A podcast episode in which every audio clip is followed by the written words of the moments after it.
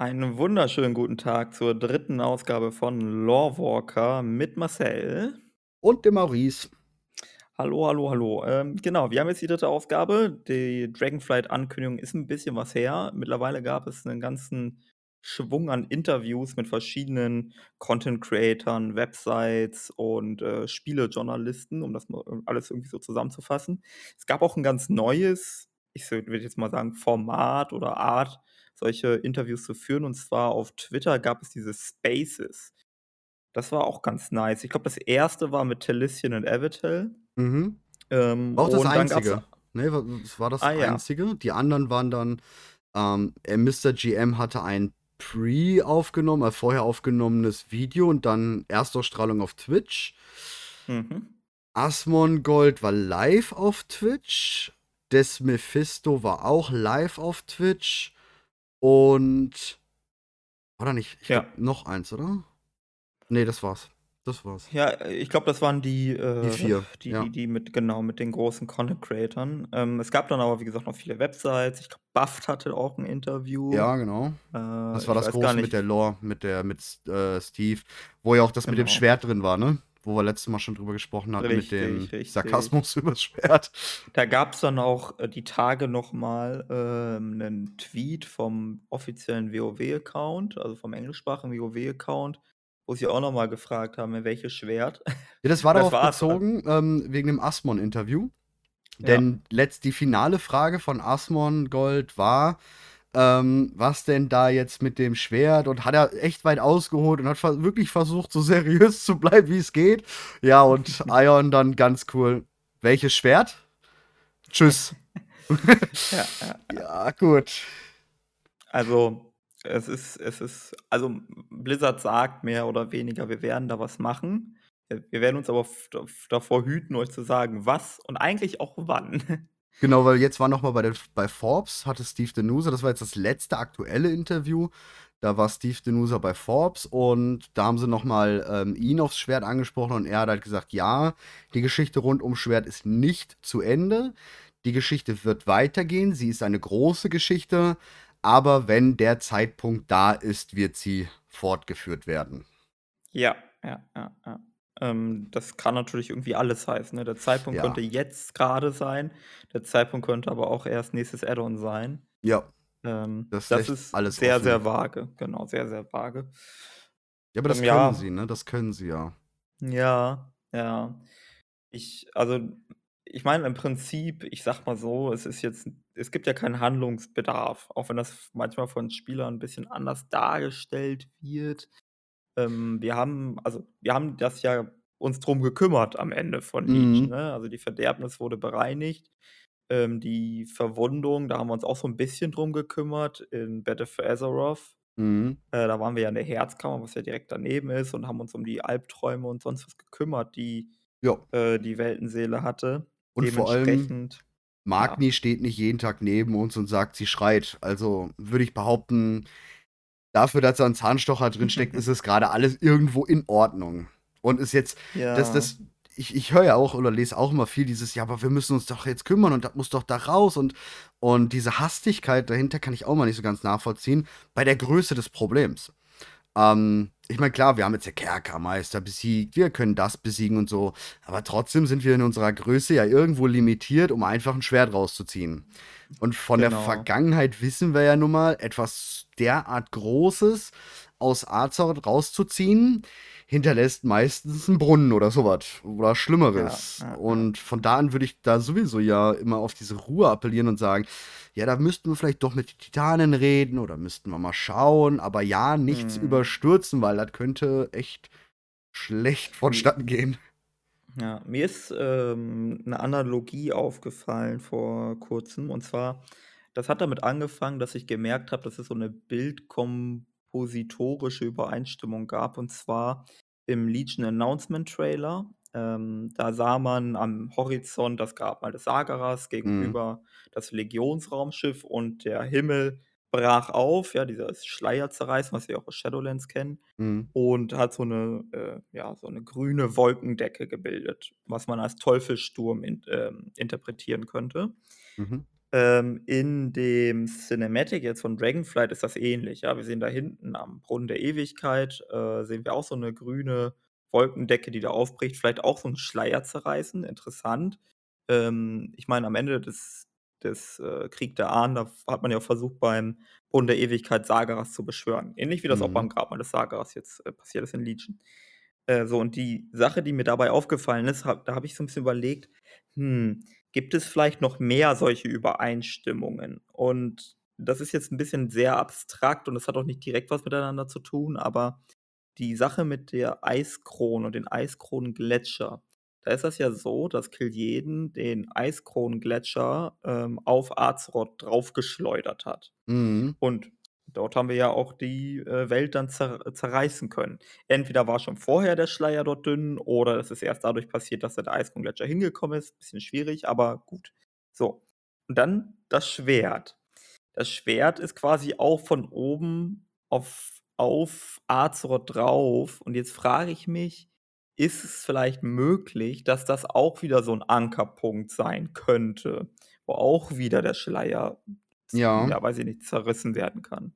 Ich ich habe da tatsächlich 'ne andere Vermutung, grade wegen dem, was du zuerst angesprochen hast mit den äh, mit dem Nether. Denn ich glaube einfach nur, der Eiskronengletscher ist dort oben, weil er wusste, dass dort oben die Verbindung zu diesem Zeref oder dieser Domäne, äh, Shadowlands ist. Ich denke Mhm. zum Beispiel auch, dass das Grabmal Las Sargeras da, so die verehrte Küste, ähm, all das Drumherum vielleicht so dieser Ankerpunkt ist, wo eben der Nether weil wir haben ja eben nicht nur das, du hast ja auch am Ende vom von 'nem Nachtfestungs-Raid, ähm, wo ja Gul'dan da aufreißt. Ja, Das ist auch stimmt. einfach super interessant, wenn wir es mit dem Mhm. heutigen Erkenntnis der Shadowlands dass der da nicht einfach irgendwie, ja, portalmäßig was gemacht hat, sondern ja eigentlich unsere Realität und den Nether geöffnet hat untereinander, ne? Genau, man sieht dort am am Himmel während des Kampfes gegen Gul'dan, ähm, dass der Himmel zerreißt, ne? Der hat Mhm. qua der hat wirklich so 'n Riss einfach und da sieht man den wirbelnden Nether und wenn ich das richtig im Kopf habe, hat Gul'dan ja versucht, Sargeras in den Körper von Illidan rein Mhm. zu weiß ich nicht, zu beschwören oder so, keine Ahnung. Ähm, ja, Und dann hast du stimmt, das da war das mal. auch. Dann hast du's noch mal, letzter Kampf, ähm, Tomb of Vargeras, ne, gegen, ähm, Kil'jaeden. Mhm. Ähm, wenn du mit ihm aufm Schiff bist, reißt er ja eben auch an der Stelle das auf, um mit seinem Schiff dort ja durchzukommen, wo wir ihn ja dann tatsächlich dran hindern. Aber man sieht ja schon auf Ja. Azeroth. Das heißt, das ist dann wohl das der Konterpart Counterpart zu Eiskrone, würde ich behaupten. Ob Ja, man ihn so, äh jetzt, ähm ob man dafür mhm. was braucht also, bei der oben in Northrend hat man die Eiskronen-Zitadelle anscheinend dafür gebraucht, deswegen wurde die ja gebaut oder hast nicht gesehen, um da oben das vielleicht aufzureißen. Mhm. Ähm, da unten hat man halt, ja, Tomb of das Grab des Sargeras genommen, mit Mhm. Teufelsenergie dann von mir aus halt umgepolt, um da diesen Counterpart. Beim Schwert wüsste ich jetzt halt tatsächlich nicht ähm, klar, es Ja, ist also Sargeras, gilt wieder so Nether, aber Arkan müsste es ja eigentlich sein, ne? Ja, die Sache ist folgende, ähm, man es gibt 'ne Verbindung zwischen all diesen Punkten und zwar überall, wo das quasi statt also, überall, wo diese E Ereignisse stattgefunden haben, sind ursprünglich mal Anlagen der Titanen gewesen. Mhm. Ähm, Und die also, Leylinien sehr stark. genau, und die Leylinien sehr stark, ne? Also, du hast bei Eiskrone ist es 'n bisschen schwieriger, aber Eiskrone ist sehr, sehr nah an Ulduar. Und der Mhm. Ulduar-Komplex ist sehr, sehr groß und untertunnelt auch teilweise, äh, Nordend. Das heißt, man kann überlegen, ob dort eben auch so 'ne Verbindung ist. Mhm. Beim Grabmal des Sargeras ist es auf jeden Fall so. Der Tempel von Elun ist auf ähm, auf einer Titanenanlage gebaut. Das sieht man auch, wenn man mit dem Fahrstuhl runterfährt. Da kämpft man sogar gegen solche titanischen Konstrukte Gegen und so. 'ne, ähm, Might, ne? Genau. Genau. Auch wieder die Kugeln O vom Tür? Äh, genau, äh, oder zumindest So könnte was, das ja. so was sein, genau. Ist bisschen schwierig. Es gibt 'ne optische Übereinstimmung, weil's halt Kugeln sind und die leuchten und auch die gleiche Farbe und so, aber bei diesen Wächterzaubern der Titanen, da sind ist um die Kugel herum noch so 'n ich weiß ehrlich gesagt nicht, was für 'ne geometrische Struktur es ist aus'm Kopf. 'N Dodekaeder oder irgendwie so was, keine Ahnung. Auf Mhm. jeden Fall irgendwas Komplizierteres. Ähm, so und jetzt bei Silithos, wo jetzt das Schwert drin steckt, da hast du ja auch wieder 'ne Titanenanlage, nämlich das Gefängnis von Zetun. Ja, Ähm stimmt, stimmt, stimmt. und die Herzkammer, ähm, ist Mhm. ja auch da. Ähm, also, es könnte sein, dass, ähm ich sage jetzt mal, dass das mit den Leylinien zu tun hat, beziehungsweise die Mhm. Titananlagen. Äh, vielleicht entweder ist es deshalb so, weil die Leylinien dort sind, deswegen ist dort auch der Schleier durchlässig, oder weil die die Titanen etwas mit diesen Orten gemacht haben, Mhm. ähm, oder die Maschinen, die die Titanen gebaut haben, etwas mit dem Ort machen. vielleicht müssen ja auch eben diese Reset-Maschinen auf das Zeref des keine Ahnung, was auch immer, zugreifen. Also, ähnlich wie der, ähm, Kerkermeister es jetzt versucht hat, ne, mit diesen Mhm. Anzapfen über Eiskrone, Seelenschmieden, ähm, durch die Shadowlands hin nach Zeref Mortis. Ähm, vielleicht ist ja das eben oder sind diese Maschinen halt eben diese Zap Anzapfpunkte, die dann durch den Schleier in das jeweilige, keine Ahnung was, Domäne geht, um überhaupt, ähm, die Welt resetten zu können, weil man eben diese Energie dieser Zerefs braucht, ne? Das könnte gut was sein, ne? Also, die Zerefs brauchen ja auch, ähm, Azerit Ja. als, ähm, Treibstoff oder Energiequelle oder wie auch immer man das bezeichnen will. Und es gibt also, hm, das ist halt so 'n bisschen wonky hier, was die Lore betrifft. Da ist nicht ganz klar, wie das eigentlich ist. Ähm, aber es könnte sein, dass Leylinien Azerit sind. Mhm. Ursprünglich war das mal nicht so, ne? Das ist jetzt sehr schwierig zu deuten. Darum ist es so, hm, schwierig Da auch. wollte ich dich auch noch mal drauf ansprechen, weil wir immer das Gespräch hatten von wegen dem Gold und dem Blauen in Azerit. Was Genau. ist, wenn das Goldene diese positive Lichtenergie, dieses freiwillige Anzapfen ist, ne? Und Ley ist ja irgendwie oder Magie, äh, kanalisieren, ist ja immer 'ne Art Raub. Schon in vielen MMO oder in vielen Fantasien ist ja Mana Mhm. rauben, ne, dieses und das würde ja gut passen, dieses beide zusammen, ähm, dass das Blaue eben dieses Kanalisieren, Wegnehmen oder vielleicht auch sogar was dafür opfern, ne? Ist ja eigentlich so in der Lore hintersehen, dass man, wenn man so so mächtige Zauber, dann opfert man ja Kraft oder was auch immer.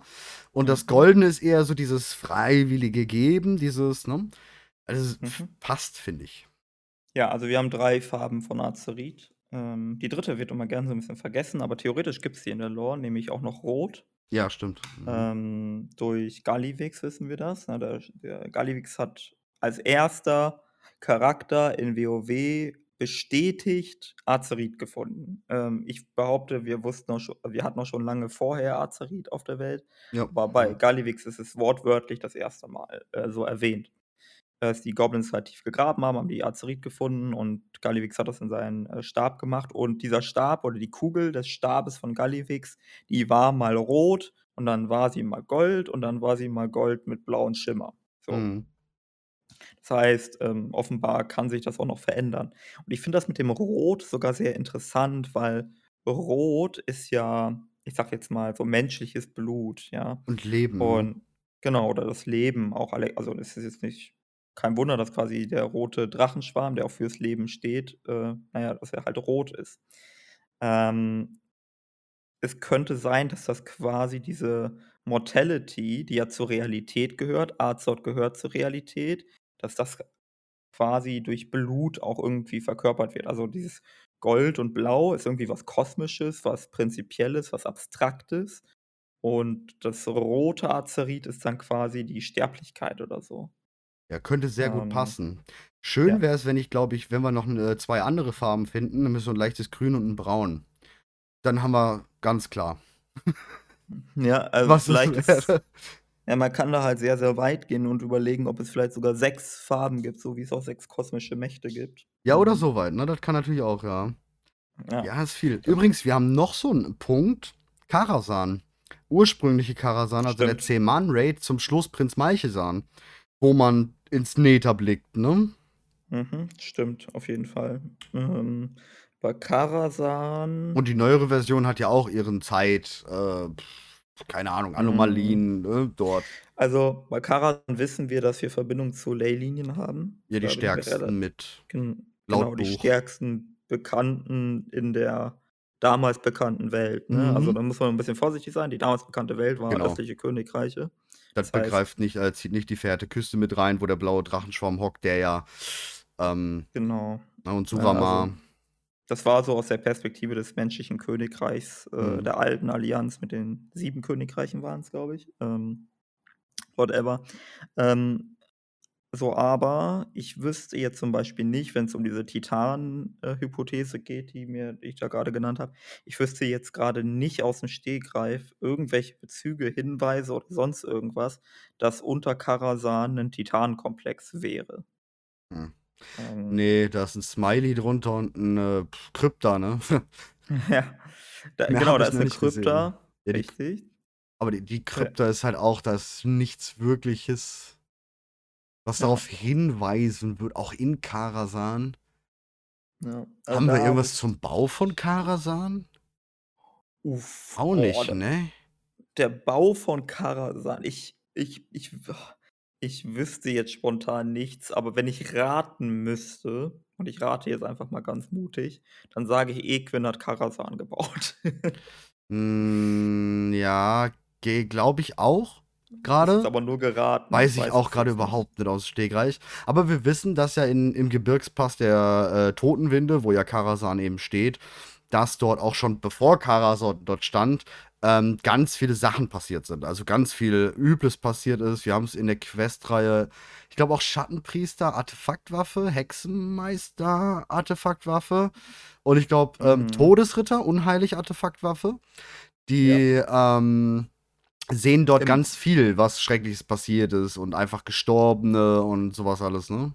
Ja, ja, ich im Keller von Karasan findet man da ja das ein oder andere. Ja, und auch auch außen, Ähm. ähm, auf den Klippen, da sind ja so mehrere Lager und so was, ähm, von Mhm. längst Getöteten. Ähm, ja, natürlich die hängenden ja gut, die hängenden Menschen oder die hängenden Skelette, die sind halt von den Ogern. Aber wir wissen, dass ohne die Ogerangriffe auch dort immer wieder so bisschen was war, ne? Ja, ja. Also, da also, Karasan war ja schon immer sehr Ja. umkämpft, umstritten und und so weiter. Ähm, es also, wobei es gibt ganz viele verschiedene Zeitperioden, die man jetzt eigentlich berücksichtigen müsste. Ähm, in der jüngeren Vergangenheit ist Karasan dann ja ein eher un umhei äh, ja, unheimlicher Ort, schwieriges Wort, also, gruselig, viel Nekromantie, du erwähnt, genau. Das sind so 'n bisschen die einzigen wobei, oh, ich müsste jetzt noch mal genau überlegen. Deswegen ist man questet ja auch nicht im Gebirgspass der Totenwinde, deswegen ist das so 'n Ne, die einzigen richtigen. Quests, die du hattest, waren noch die Burning Crusade Quest, Ende Classic Ah, Quest, ah, ah. die, ähm, ne, Kara Pre-mäßig, wo du da runter in den Keller gehst, links, rechts, ähm, verzerrte Seelen, aber nix nix, was jetzt irgendwie auch nur ansatzweise auf so was hindeuten würde. Dann hast du natürlich die Bücher in Karasan. Da Mhm. deutet auch überhaupt nichts darauf hin. Im neueren Karasan habe ich gar nicht mal so geguckt. Weil wenn, würde ich's auch eher im Neueren vermuten, im Alten, da haben sie halt noch gar nicht das auf'm Schirm gehabt. Ja, ja, ja, ja. Wenn, dann wär's im Neueren. Aber auch im Neueren also, auch im Neueren hast du diese Verbindung zum Wirbelnden Nether am Ende. Da vielleicht erinnerst du Ja. dich auch, da gibt's ja diese ganzen Verstöße gegen die Raumgeometrie, wo du ja irgendwie an der Decke läufst und so Ja, ja, genau, so genau. Quatsch. Ähm, Und auch da kommt wieder die Legion halt durch, ne? Genau. Auch hatten wir ja, das vergessen auch ganz viele, weil's halt nur ganz kurz war, ähm, Dalaran hat ja mal ganz kurz über Karasan gehalten, bevor es zur Verhärtenküste ist.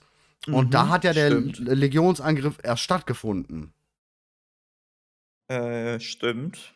Ne, Richtig, das ist richtig. natürlich auch etwas also, das könnte schon sind diese Leylinienpunkte halt nicht wirklich, ähm, die Punkte und die Titanen haben vielleicht auf diese verstärkten Leylinien überhaupt ihre Sachen draufgepackt, weil sie wussten: „Okay, da können Mhm. wir's gut anzapfen.“ Genau. Ich glaube zum Beispiel auch Sargeras hat genau. das Schwert genau da reingesteckt, weil er wusste, dass da die Herzkammer ist. Ähm, ja, Das kann ja. natürlich auch gut sein, weil er wusste: „Okay, da verletzt er sie vielleicht am ehesten, weil da ist Herz“, keine Ahnung. Mhm. Die heißt ja nicht ohne Grund Herzkammer, denke ich. Ja, vielleicht, weil also, he da das ist ja auch wieder ganz schwierig, ne? Also, wir bekommen da das Herz von Azeroth. Heißt jetzt die Herzkammer nur deshalb Mhm. Herzkammer, weil wir dort das Herz von Azeroth bekommen. Ähm, wenn wir die Quest dort machen, dann sehen wir ja auch im da ist ja so 'n weiß ich nicht, wie man das nennen soll, das ist halt so 'ne Glasplatte, nenne ich das jetzt einfach mal. Und Mhm. dann kannst du ja so runtergucken und das pulsiert ja auch so wie 'n Herz und du hörst auch quasi so 'n Herzschlag. Genau, den hörst du, ja. Ähm, jetzt ist die Frage also, ist das halt nur so atmosphärisches Blabla und theoretisch ist es so, dass man überall, wo Titananlagen relativ tief verborgen wären, wie dieses so eine Herzkammer haben könnten. Weil wenn die Mhm. das Herz von Azeroth einfach nur das Zentrum des Planetens ist und wir sind nur tief genug im Planeten, dann würde man das ja aus allen Richtungen Und wir wissen äh, ja gar nicht, wie können. tief es ist, da wir ja mit einem Teleporter dort runtergehen, ne? Das stimmt auch, genau. Die Sache mit dem Teleporter bedeutet im Übrigen auch, dass wir der Teleporter muss ja nicht nur die Höhe verändern. Vielleicht sind wir Genau. sowieso geografisch völlig woanders. Also, Ja, das kann natürlich auch sein, dass wir da weil ja, wir sehen ja auch die Risse und so. Vielleicht sind wir unter die Spitze des Schwertes. Der hat es nicht tief genug reingesteckt. ja. Ja, Dann wären oder wir natürlich schon relativ tief. ähm, das stimmt. Ja, es ist sehr, sehr schwierig zu sagen. Aber ich glaube, da gibt's noch das das ist halt so 'n bisschen wie gesagt, das ist so 'n bisschen die da ist die Lore so 'n bisschen sehr zusammengestrickt, vor allem, weil wir versuchen, sehr, sehr viele Dinge miteinander zu kombinieren, wo das mit dem Azerit noch gar nicht War. feststand. Also, das Ja, ja, kam ja genau. erst hinzu mit der Zeit. Aber ich denke schon, dass die Leylinien und das Azerit, das hat wird wahrscheinlich schon eine Verbindung haben. Also, gehe ich stark von Mittlerweile aus, ja. ja. Dass sie das einfach Mittlerweile damit ja. reinzieht. Ich meine, Leylinien war halt ganz klar früher, ne? Arcanis, Mana, Chris Metzen Mhm. noch Story äh, Schreiber. Das war halt so das Typische und sie haben jetzt sie haben halt das Azerit dazu entwickelt und das wird sich wahrscheinlich dann einfach verbinden in irgendeiner Form. Richtig. Bin ich mir Es gibt ziemlich halt sicher. Es gibt halt leider noch 'ne Verbindung, äh, und zwar, ähm, gibt's in Vanilla oder seit Vanilla, äh, gibt es Elementium.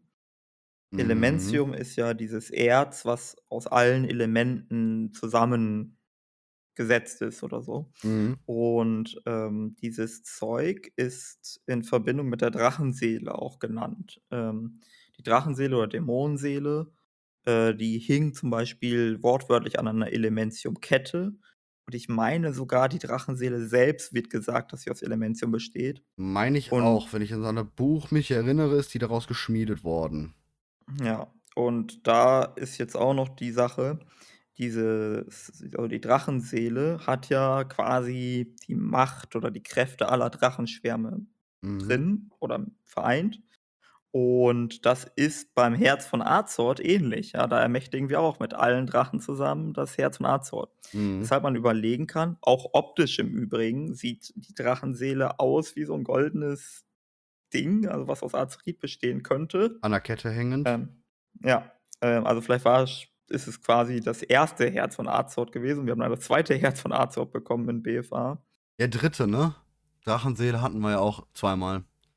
Ja gut, wir haben dieses Zeitreiseproblem, was bisschen schwierig mit der Zählung macht. Ähm Ja. aber, ähm, das ist halt auch noch mal 'ne interessante Komponente, weil, ähm also, wenn das jetzt stimmen sollte mit diesem Elementium-Gedöns, ähm, dass irgendwie Elementium so was Ähnliches wie Azerit muss ja nicht genau das Gleiche sein, aber zumindest so was Ähnliches. Vielleicht ist, ähm, Azerit verzaubertes Elementium, ich habe keine Ahnung, Es gibt verzaubertes was Elementium. ja, es es hat irgendwas miteinander zu tun, sagen wir mal so. Und wir haben Bestimmt, ja. jetzt wir haben jetzt in Dragonflight dieses Thema mit den Drachen und dass die Drachen aus Elementaren entstanden sind. Und die Primals gibt es ja jetzt auch, also, quasi sehr, sehr ursprüngliche Drachen. Mhm. Und vielleicht haben wir dann diese also, vielleicht kriegen wir jetzt diese Erklärung, was vielleicht auch so 'n bisschen dieses, Ja, wir haben ein hm neues, ähm, Erz jetzt, da ist sogar der Name schon bekannt, ne? Titanium. Titanium, okay. Titanium heißt es, wenn ich mich richtig ich rufe es noch mal nebenbei auf, ich habe da 'n Bild. Ähm, aber ich meine, wir haben können 2 unterschiedliche Sachen herstellen, also, aus 2 unterschiedlichen Erzen anscheinend. Und Mhm. da war einmal hieß es Titanium, wenn ich das richtig im Kopf habe, und das andere war Arkan A A irgendwie so was. Warte, wo ist das Bild? Da, ich Okay. habe das Bild. Drakonium und Tina Mhm. äh, Titanitium. Titanitium. Genau, Titanitium und, äh, Drakonium. Ist natürlich schon sehr Okay. geil, ne? Wir haben auch, ähm, Schwarzdrachenerz, wenn ich das richtig sehe. Ähm, genau, Mhm. Schwarzdrachenerz gibt's extra. Das ist noch mal was anderes. Dann irgendwas mit blutig ist auch noch mal und das war's dann. Okay. Ja, also, ich kann mir vorstellen, dass sie hier so 'n bisschen, äh, das aufgreifen werden, vielleicht noch mal 'n bisschen Mhm. verändern werden. Du kannst ja oder man kann ja relativ einfach, ich sage jetzt mal, ähm, wie soll ich sagen, du kannst einfach sagen, das ist das gleiche Zeug, aber irgendwie anders verarbeitet, ne? Ja, oder von den Titanen noch mal kurz gestreichelt und zack, ist es Titanitium. Ja, ja. Ne, Äh, also Titanium gibt es übrigens in Nordend auch als Ja, Material. ja, klar, Titan. Ja, ja, ja, Ja. Titanerz. Mhm, stimmt. Genau. Ja, Titanitium kommt ja dann schon relativ nah nah dran. Ja. Ja, schon muss also interessant. Was ja. auch sehr interessant ist, ne, ist mir letztens halt einfach noch mal eingefallen. Du wirst jetzt sagen, natürlich, ähm, wir denken mal an die an die Drachenaspekte noch mal, ne? Ja. Ähm, Netarion, verrückt geworden durch 'n alten Gott, von Menschen unserer Hand mit Drachenseele natürlich besiegt. Ähm, Malygos, verrückt geworden, Leylinien, äh, 'n bisschen zu viel Magie geschnüffelt, von uns besiegt in der Iris.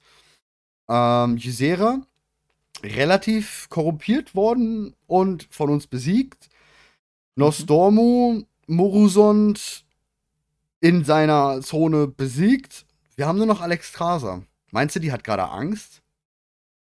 Nö, die vertraut uns ganz durch und durch. Also, da musst du dir keine Angst machen.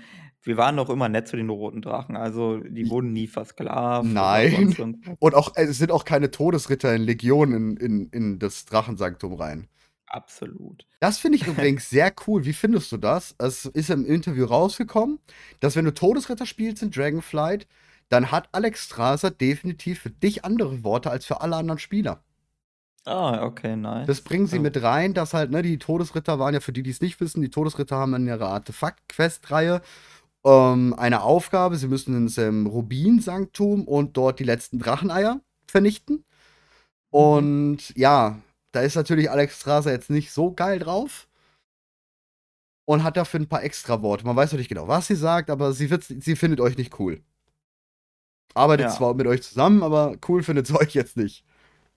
Ja, ja. Ich ich weiß halt nicht, ähm also, man könnte jetzt überlegen, ob Alexstrasza halt auch irgendwann durchdreht, weil das irgendwie so der weiß ich nicht, der der der Sinn und Zweck der Drachen ist, dass die alle irgendwie irgendwann Meschugge werden. Ja, vor allem um Aber ich vielleicht eine neue glaube, das Generation. Ja. Was ist, wenn Ich der glaube große, unbekannte Bösewicht Alexstrasza wird? Hm. Ich meine Ja. Ysera hätte schon niemand erwartet und war tragisch und hat viele Leute mitgerissen und das war ne, also das Cinematic dazu ist natürlich auch überragend, muss man ganz klar sagen, wie die verderbt wird und so was. Unglaublich stark und das kannst du mit 'ner Alexstrasza genauso er erreichen, denke ich, ne? Das stimmt, das stimmt. Ähm, ich weiß halt nur nicht, ob sie das hm, weiß ich nicht. So, es ist Und dann dann kommen wir eben wieder auf diesen Einschwarm, opfern. Ne? Dragonflight und nicht Dragonflights. Wenn jetzt Alexstrasza, sage ich mal, noch weg ist, Mhm. vielleicht sagen sich dann die übrigen: „Ja, kommt, wir machen halt nicht mehr 5 Schwärme, sondern einen.“ Ja, und der Einzige, der sich so 'n bisschen, äh, als stabil erwiesen hat, war der Rote. Ja. Was auch interessant wurde, wurde auch erwähnt, grade s lore-technisch, und zwar die Draktür. Ähm, Alexstrasza kennt diese nicht. Und zwar Ja. keiner der Drachen kennt die. Sie sind zwar schon ewig da, aber auch Alexstrasza findet erst auf den Dracheninseln heraus, also wenn sie jetzt dahin kommen, dass sie ähm, dass es sie überhaupt gibt und existiert. Also, dass diese Draktür überhaupt existieren. Das finde ich sehr cool. Und bevor ich's vergesse, weil da hatten wir nämlich in der ersten Folge drüber gesprochen.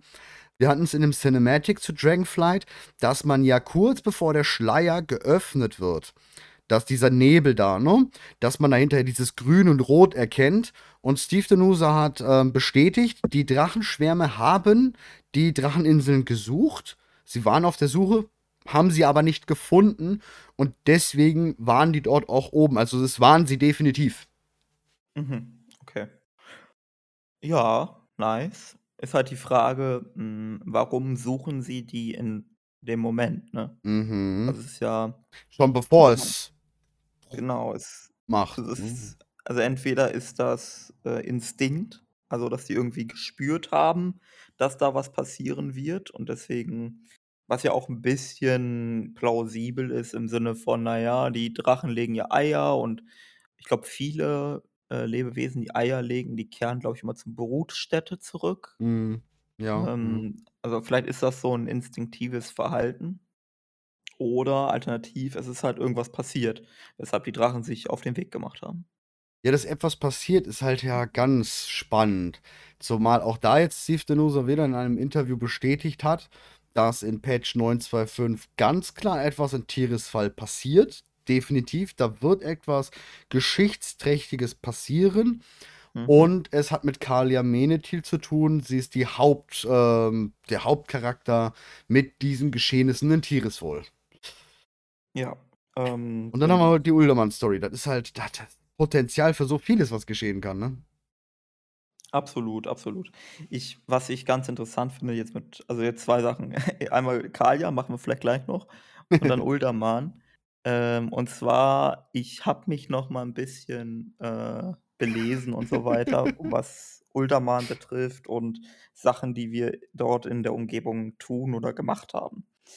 Und was mir da aufgefallen ist, dass, äh, Wrathion oder Furorion, der also die Geschichte von Furorion ist diese: Es gab einen Drachen, Rhea oder Rheastrasa, und die hat, äh, versucht, ein schwarzes Drachenei zu bergen und zu bewahren. Äh, wegen der ja, weil halt alle schwarzen Drachen verdorben waren oder, ähm, korrumpiert waren. Und sie wollte quasi dafür, hm, ja, Sorge tragen, dass der schwarze Drachenschwarm in irgendeiner Form unverdorben überstehen kann. So, schön und gut. Als Spieler muss man dann helfen und ein äh, dann ja, dann birgt man ein Ei, einen Welpen und noch irgendwas, vergessen. Und dann bringt man das zu einem Wissenschaftler, einen kleinen Gnom, und dann passiert ganz, ganz viel, whatever. Was jetzt interessant ist, ist Folgendes: Das Ei, was man dort birgt, aus dem dann Furorion schlüpft letztendlich, ist auch verdorben gewesen. Und man geht in so Tempelanlagen, die in der Nähe von Uldum sind. Und, ähm, dort macht man so 'n paar titanische Geschichten. Und mit den Maschinen, die man da findet von den Titanen, reinigt man das Ei.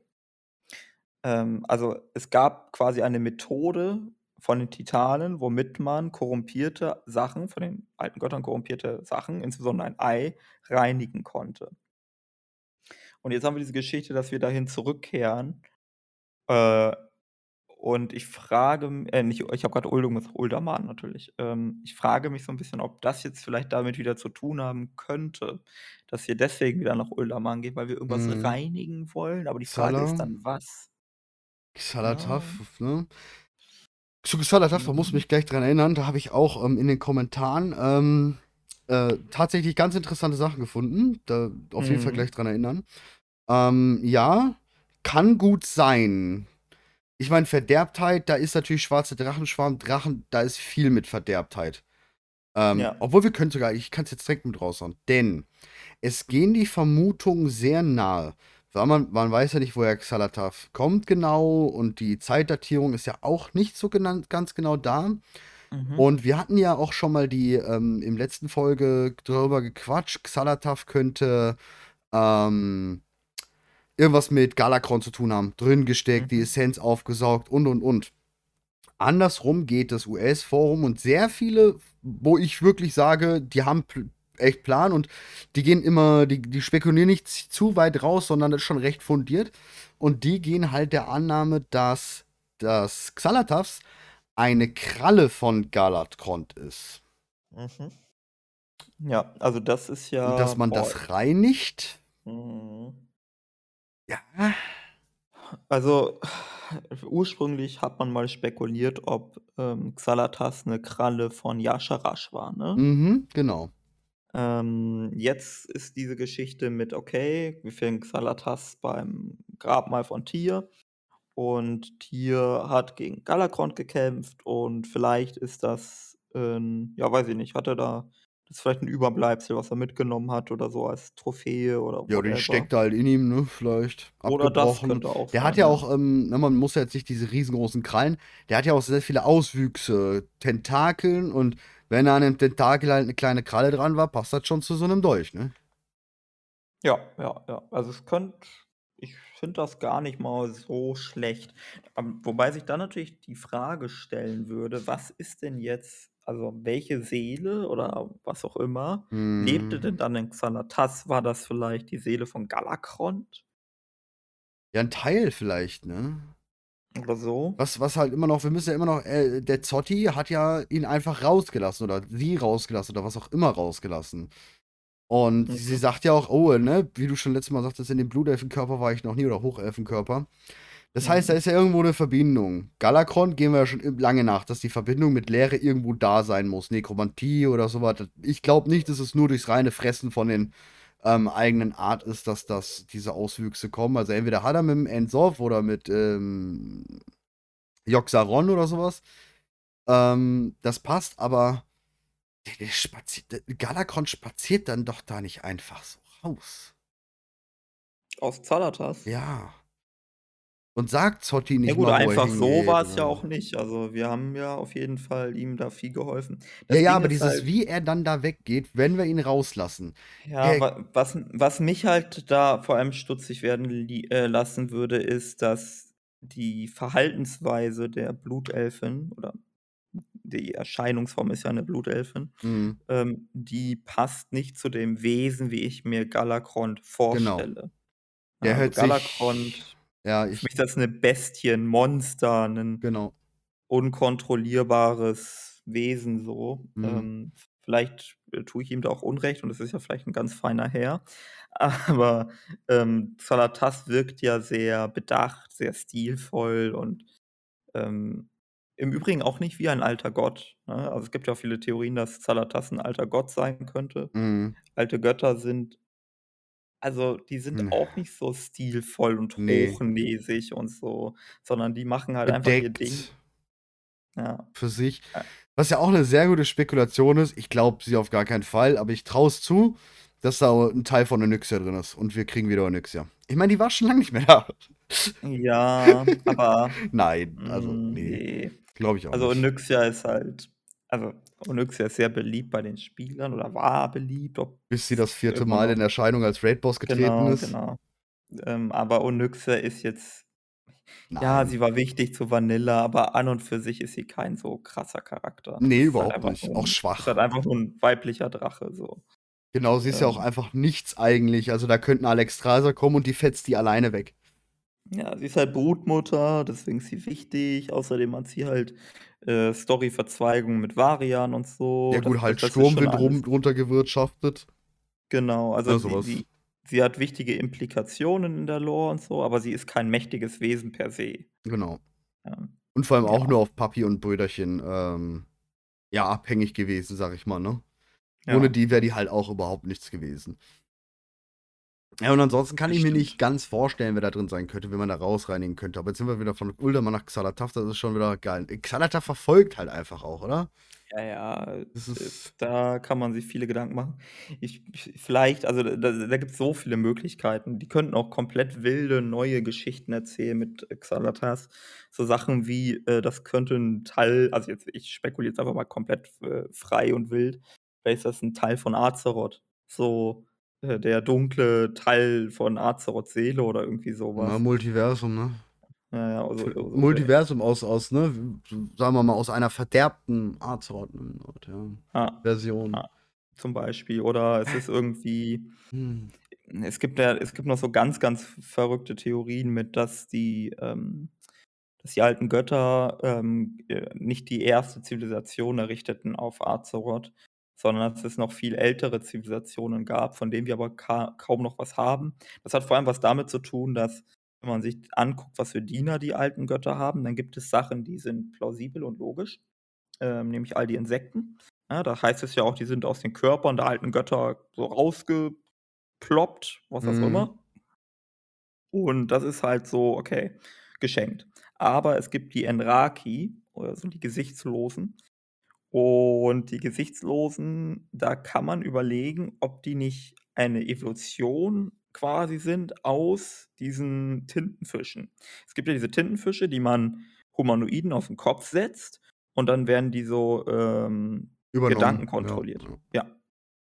Und, äh, wenn das halt ein dauerhafter Zustand ist, das passt optisch ganz gut zusammen, dann könnten die sich vielleicht zu Enraki weiterentwickeln. Das passt auch deshalb gut zusammen, weil die Enraki auch, äh, sehr gute Telepathiefähigkeiten haben und so weiter. So. Mhm, das stimmt, ja. Und die Idee ist, ähm, dass quasi die alten Götter, die das Volk, was auch immer vorher auf Azeroth lebte, versklavt haben. Und, ähm, das passt auch ganz gut, wenn man zum Beispiel in den Chroniken sich das Bild anschaut, ähm, zu dem Kapitel, äh, Primordiales Azeroth. Ähm, ich weiß grad also auf Englisch heißt er Primordial Azeroth. Ich weiß grad nicht, ob es auf Deutsch auch genau wortwörtlich übersetzt wurde. Aber, ähm, dort sieht man halt das, äh, Schwarze Imperium und so. Und dann klein sieht man, wie verschiedenste, ähm, also Cetraxi und Enraki, ähm, Sklaven quasi diese Pyramiden und so bauen lassen. So. Mhm. Und im Text heißt es auch, dass dort Sklaven gearbeitet haben. Was denn jetzt für Sklaven? Sollen das die Käfer sein? Und wenn's die Käfer sind, auf dem Bild sieht das nicht wie Käfer aus, sondern wie kleine Humanoide. Ähm, ja, und da gibt's Interessant, noch ja. verschiedene andere Überlegungen, dass es vielleicht auch mit Uldum zusammenhängt, dass Uldum gar nicht von Ra gebaut worden ist, sondern nur von Ra erobert worden ist und so weiter. Ja. Ja, ist auf jeden Fall sehr interessant. Ich meine, es gibt ja auch dann die Spekulation, dass es sich halt so 'n Titanen, ähm, Fürst, äh, Dingsbums Lernfürst, ähm, da hat reinpacken lassen, um so nach Azeroth zu kommen. Ähm Mhm. wäre natürlich auch 'ne Möglichkeit, ne? Also 'n Avatar eines Dings, was weiß ich was, um überhaupt hier, äh, Fuß fassen zu können. Über N'Zoth, deswegen hat sich auch N'Zoth absichtlich den Dolch reinrammen lassen, weil er ist eh nicht tot und das ist auch musste dann auch in Ny'alotha passieren. Ähm, ja gut, er hat vorher eigentlich schon den befreit, ne? Ja. Ja. Weißt du, vo vom Charaktertyp, ne, wenn ich so überlege, okay, was für Charaktere haben einen ähnlichen ähnliche Persönlichkeit wie Xal'atath? Dann würde ich so denken an, äh, Azshara. Ja. Die ist natürlich ist Azshara jetzt nicht Xal'atath, das ist klar, aber da das passt so von der Persönlichkeit her. Mhm. Ähm, anderer Charakter oder Charaktertypen eher sind für mich so 'n bisschen die, ähm die, äh, ätherischen, ähm, die aus wir aus Burning Crusade kennen und so weiter. Die Astralen werden sie auch manchmal genannt. Oh ja, ja. Und die Mittler, also auch so wie Na wie Venari und so weiter. Für mich sind das alles so Ja, so 'n Venari würde halt das das würde schon charakterlich Ja. passen. Jetzt vielleicht nicht Venari selbst, natürlich kann er irgendwie so nicht. Genau, genau.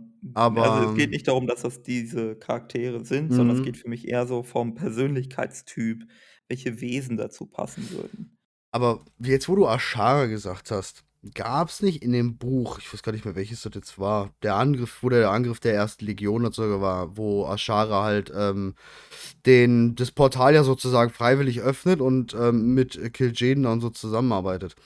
Da hatte Mhm. sie doch eine ja, so was ich sage mal, so was wie Chandris für Tyrande.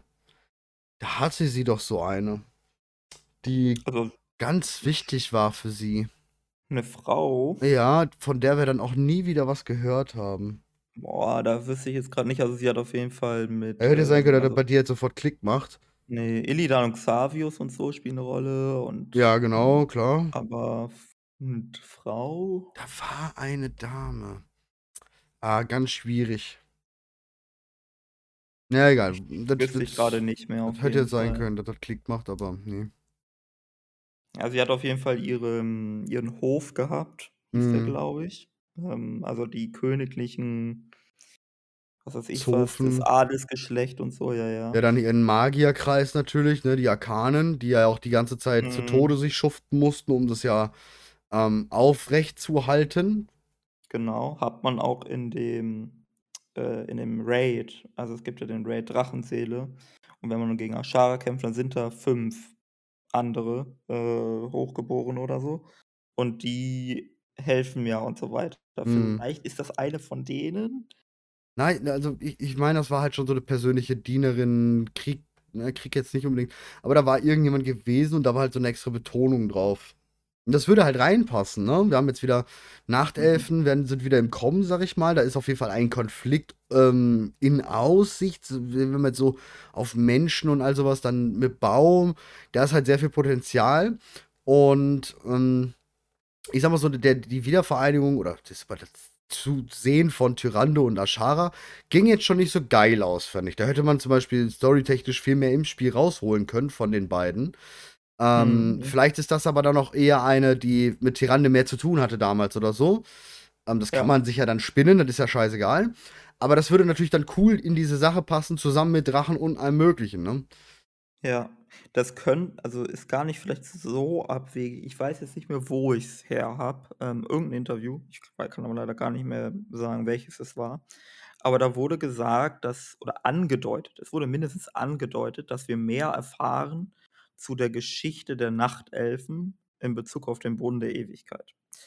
Ähm, also, weil es ist ja so also, im Grunde genommen wissen wir es ungefähr, Mhm. aber es gibt trotzdem so 'n paar, hm, Seltsamkeiten, ähm, bezüglich der Geschichte, wie die Nachtelfen entstanden sind. Also, die Trolle haben sich da niedergelassen und dann heißt es irgendwie: „Okay, wir haben jetzt diesen Brunnen der Ewigkeit. Das ist 'ne Wunde in Azor, die entstanden ist, weil Yasha-Rasch rausgezogen wurde.“ Dann heißt es aber, Elun, und das wissen wir mittlerweile auch, hat zur Entstehung der Nachtelfen geführt. Also, Elun hat irgendwas mit den Trollen gemacht, beziehungsweise Azerit hat was mit den Trollen gemacht und genau das ist schon der Punkt, den ich meine. Es Mhm. ist nicht klar, was da genau passiert ist. Ist es jetzt das Azerit gewesen? Ist es Elun gewesen? Ist es beides gewesen? Hat sie's Ähm, gesegnet, ne?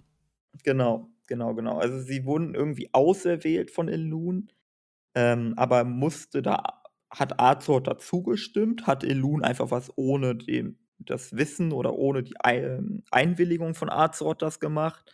Also, hat vielleicht Elun das Azerit benutzt, um das zu machen, ohne dass Azor das wollte? Mhm. Also, da gibt's so also, im im Detail da sind da Sachen unklar quasi. Und vielleicht, ähm, wird das in Dragonflight aufgeklärt. Zumindest sollen wir irgendwas dazu erfahren. Ja, kann schon sehr gut sein, da ja auch die Drachenaspekte da vielleicht 'n bisschen Plan von haben. Ja, Kann sehr könnte sein, kann ja. kann sehr gut sein, weil ja auch die die Verbundenheit des grünen Drachenschwarms mit den Nachtelfen ist ja enorm. Also, mehr Ja, als zu allen Elun, anderen ne? ja, ja, genau. Und mehr zu allen anderen Völkern, äh, oder als zu allen anderen Völkern. Ja. Definitiv. Generell sind die Drachenaspekte ja mehr zu den Nachtelfen als zu allem anderen. Wenn man da mal Mhm. nur an die Hochzeit von Malfuri und Tyrande denkt, wo die einfach mal alle sind so. Weiß nicht, bei Dra äh, Thrall und, äh, seiner Holden waren sie, glaube ich, nicht da. Mhm. Das ist ja also, die Sache ist ja auch, ähm, Elun hat ja auch irgendwas mit den Titanen zu tun und wir wissen auch nicht was. Ja. Also, es gibt die Säulen der Schöpfung, da ist halt die Träne von Elun dabei, äh, schönen Dank auch. Aber so, es gibt kein Wort darüber, wie die Verbindung zwischen Elun und Titanen ausgesehen hat. Äh, Ja, war das auch jetzt ja, also, man könnt man es gibt so viele unterschiedliche Ansätze, darüber zu nachzudenken. Weil's die Tränen von Elun sind, könnte es erzwungen sein. Die Titanen haben Elun zum Weinen gebracht, haben sie gefoltert, whatever, und die Magie absorbiert. Oder die haben zusammengearbeitet im Sinne von: „Ja, wir wir haben verfolgen das gleiche Ziel.“ Wir wissen gar nichts. Das ist Mhm. sehr, sehr weit. Also, kann man alles Ich Mögliche rein interpretieren aktuell. Ich glaube, ich werde mir auch mal noch mal in die Instanz reingehen, wo wir, ähm, Zeitreise-Dingsbums, ähm, zum Brunnen der Ewigkeit gehen. Ne, Ja. mit Illidan. Ich glaube, da werde ich mir noch mal angucken, weil, ähm, grade was wenn du das sagst mit Elun da und so was, sie wird ja den Brunnen gereinigt haben, weil es muss ja auch 'n Grund geben, dass zum Beispiel die Nachtelfenpriester Brunnen reinigen können, um generell diese Brunnen halt diese Nachtelfenbrunnen entstehen zu lassen oder zu zu Mhm. segnen oder so was. Und da sehe ich schon irgendwelche, hm, ja, Gleichheiten zu. Ja, auf jeden Fall. Also, da gibt's also, da gibt's so viel Zeug. Ähm, also, Reinigung ist ja zum Beispiel ein Prozess, den wir vor allem mit dem Licht verbinden, ne? Mhm. Ähm, also, überhaupt so das ist ja so Läuterung und Ähnliches. Und die, ähm, Priesterschaft von Elun sind Priester, die ja auch irgendwie das Licht anrufen können, auch wenn's über die Natur ist. Das ist da gibt's halt auch noch 'ne Verbindung. Insbesondere deshalb auch interessant, weil ja laut Khadgar die Naaru von Elun erschaffen worden sind. Also, da gibt's auch noch mal da irgend 'ne Verknüpfung. Ja. Also, ähm, da ist sehr, sehr viel unklar. Deswegen war ja auch lange Zeit Elun so 'n Wesen, wo die wir überhaupt nicht einordnen Ja, konnten. wo ja viele dachten, die wäre die Erste auch, ne, oder die das Mächtigste, das über allem Stehende und so, ne? Genau, eine der obersten Gottheiten im Ja. Warcraft-Universum. Aktuell deutet es eher darauf hin, dass Elun, äh, vermutlich die oberste Gottheit im Smaragdgrünen Traum ist, so wie Soval in, äh, den Shadowlands das war. bevor er gefallen ist und verbannt worden ist und so weiter. Ähm, Ne, absolute Gottheit. Er hat ja trotzdem noch die 4 um sich, ne? Das stimmt, aber er war ja wahrscheinlich also ja gut, schwierig zu sagen jetzt, ob er der Ja. Anführer war oder so. Meinetwegen dann wie Amantul im, äh, Titan-Pantheon oder so. Ja, ja, ja. Ja, ging ging jetzt vieles in diese Richtung definitiv, dass es hätte so sein können, dass halt das so ist. Aber Elun ist ja auch und das ist ja eben der Punkt. Ähm, egal, wo wir hinkommen oder die anderen Sachen sehen. Wir haben einmal der Nether, da wissen wir schon. Bei den oder sagen wir mal so, Lernfürsten. Wir wissen, es gibt leeren Fürsten. Also mehrere. Wahrscheinlich ein Pantheon der Lehre oder was weiß ich. Das sind mehrere. Beim Ja. Nether sagen wir eigentlich immer, ist Ageras. Aber eigentlich ist Ageras ja trotzdem noch der Ordnung. Muss ja. Richtig. Es ist ja kein von sich aus oder von, vor, von vornherein erschaffener Neta-Pantheon, Wächter oder sowas da. Oder ist es was, was wir noch nicht kennen? Ähm, Nach meinem Verständnis war es ja immer so, dass, ähm, das Chaos keine Hierarchie haben kann. ja. Ähm, Aber trotz- dementsprechend Trotzdem wurde sie ja geführt dann, ne? In dem Richtig. Sinne. sie Dann, wurden dann von Sagaras geführt. ja. Dann haben wir halt, Pantheon der Ordnung. Da wissen wir auch mehrere. Und dann Mhm. kommt äh, Tod, wissen wir auch, mehrere. Dann haben wir Licht. Da wissen wir wiederum mal wieder gar nichts. Wenn wir so an die Naru denken richtig. und die Obersten. Also wir wissen, dass also von den aus Darstellungen der Titanen sind die Naru die Obersten. Jetzt wissen wir, okay, also Khadgar spekuliert, whatever, muss kann stimmen, muss nicht stimmen, dass die Naru von Elun erschaffen worden sind, weshalb das würde Elun ins Pantheon des Lichts rücken, was widersprüchlich ist zu dem, was wir heute wissen. Ja. Und dann gibt es noch den Naru in Revendreth und der Naru in Revendreth spricht von den Hütern der Naru, Genau. äh, wenn man den anklickt. Und da klingt es halt auch wieder nach mehreren. Aber dann Ja. kommt der smaragdgrüne Traum und Elun. Und da haben wir noch Ja. nie eine andere gehabt. Also, das Ja. noch, was noch daneben stehen könnte, neben ihr. Ja, ich habe da auch, äh, 'n bisschen drüber nachgedacht. Es gibt, äh warte, wie hieß die? Heißt die Essina? Ich glaube schon. Ähm, Hy Hyjal, Essina. Ja, genau, Essina heißt sie. Mhm. Und zwar dieses, äh, Mutter-Irwisch-Gedöns. Ja. Äh, also der oberste Irwisch aller Irwische. Ich habe mal überlegt, ob die so einer sein könnte. Äh, genauso, äh, Anshe könnte auch so was sein. Ja, gut, Ähm Anshe könnte natürlich. Ja, keine Frage. Ähm, vielleicht auch das Blue Child, weiß ich nicht. Ähm, Ja. Also man könnte sich so ein bisschen was zusammenfantasieren aus dem, was wir aktuell haben. Aber im Prinzip hast du recht, wir wissen gar nichts außer Elun.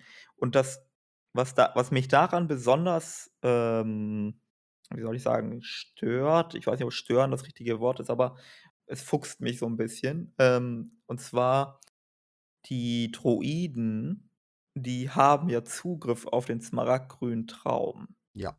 So wie die Und Todesritter in die Shadowlands. Genau. Und warum wissen, also haben die alle Gedächtnisschwund? Ist das, also man kann das ja tatsächlich auch so erklären, so nach dem Motto, ja, die träumen halt und wenn ich morgens wach werde nach Ja, meinem ja, ja. Schlaf, dann kann ich mich auch nicht mehr so wirklich erinnern, sondern höchstens so Aber auch nicht so ganz, wenn du an das äh, Buch Sturmgrimm denkst. Da ist ja der, ich Mhm. glaube, ich finde, das ist das Buch, wo am meisten der smaragdgrüne Traum ähm, beschrieben ist. Ne? Da kommen Ja. dann ja auch welche in den smaragdgrünen Traum, die da eigentlich nicht hingehören, über die Portale. Ja. Äh, der Bruder von Broxiger, ne? Oder, nee, oder Broxiger, warte mal, wer war das nochmal? Proxiger hat einen Bruder? Nein, aber der hat, ne, die Axt von Broxiger führt der. Eine Ah. Orkin, eine Orkin, ein Mensch, ne, dieser Arch, ähm, dieser, ähm, oh, Kartographer aus Sturmwind. Der Hm. königliche, der ist ja jetzt der königliche Kartographer oder nach Kataklysm war der dann auf einmal der königliche Kartographer. Ähm, Okay. und ein Ork, der eben die Axt von Broxiger führt. Okay, okay. Und die gehen ja in den smaragdgrünen Traum und bekämpfen dort der Xavius. Also in den. Albtraum dann ja, ne? In den Riss äh, von allen gehen sie ja rein ja, ja, und ja. äh, bekämpfen ihn da vor Ort. Und da ist ja auch der smaragdgrüne Traum sehr gut. Also, was heißt sehr gut beschrieben? Eigentlich ist der überhaupt nicht beschrieben, aber das ist die beste Beschreibung, die wir eigentlich haben. Ähm, Mhm.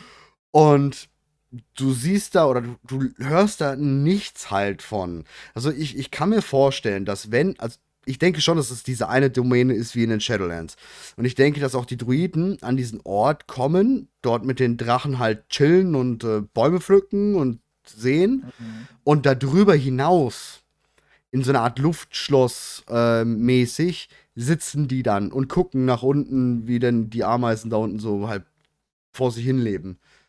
Hm. Ja, es könnte halt ähnlich, also wenn wir jetzt die Shadowlands-Parallele ziehen, äh, könnte es ja so sein, dass das auch so ein In-Between gibt, ne? Und dass mhm. die Reiche einfach voneinander getrennt sind. Mhm. Ähm, das heißt, wenn die Druiden im smaragdgrünen Traum wandeln, sind die in einer in einem Reich, äh, des smaragdgrünen Traums, der, ähm, räumlich getrennt ist von dem Reich, Ja. in dem Elun und andere Ja, Gottheiten, äh, leben. also für die, die das wissen wollen, gerade um die Shadowlands, könnt ihr es wunderbar erquesten, wenn ihr nach Wrath of the Lich King geht, Drachenöde geht, Agramas Hammer, Horde-Seite und dann von Koltiras Todeswebe die Questreihe. Denn da wart ihr schon in Voddelkan im Shadowlands. Wir questen mhm. in den Schattenlanden dort tatsächlich.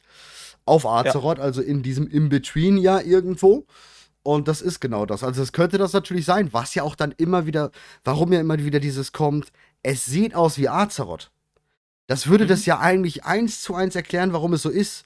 Aber wenn man dann wirklich in dieses Reich des Maragrünen Traums geht, ist es wahrscheinlich wie Shadowlands die Bastion oder so. Ja. Das würde es ja Richtig. wunderbar erklären, dass die halt es die Druiden nur dahin äh, weil du das, können. Weil du das gerade sagst, es gibt noch mehr. Also es gibt ganz, ganz viele ja. solche Sachen. Ähm, auch Tot im Startgebiet der Todesritter aus WOTLK. Genau. Äh, da holst du ja so ein. Das Pferd von Archerus. Genau, so ein Schlachtross. Und da bist du auch in den äh, Schattenlanden oder in den Geisterlanden. Man kann überlegen, ob das quasi, ähm also, wenn man tot ist, ne? Also, wenn man Spieler stirbt, dann läuft man ja zu seiner Leiche hin. Mhm. Und in der Bastion in Shadowlands, da haben wir ja diese Quest, wo wir das auch erleben im Rotkammgebirge. Mhm.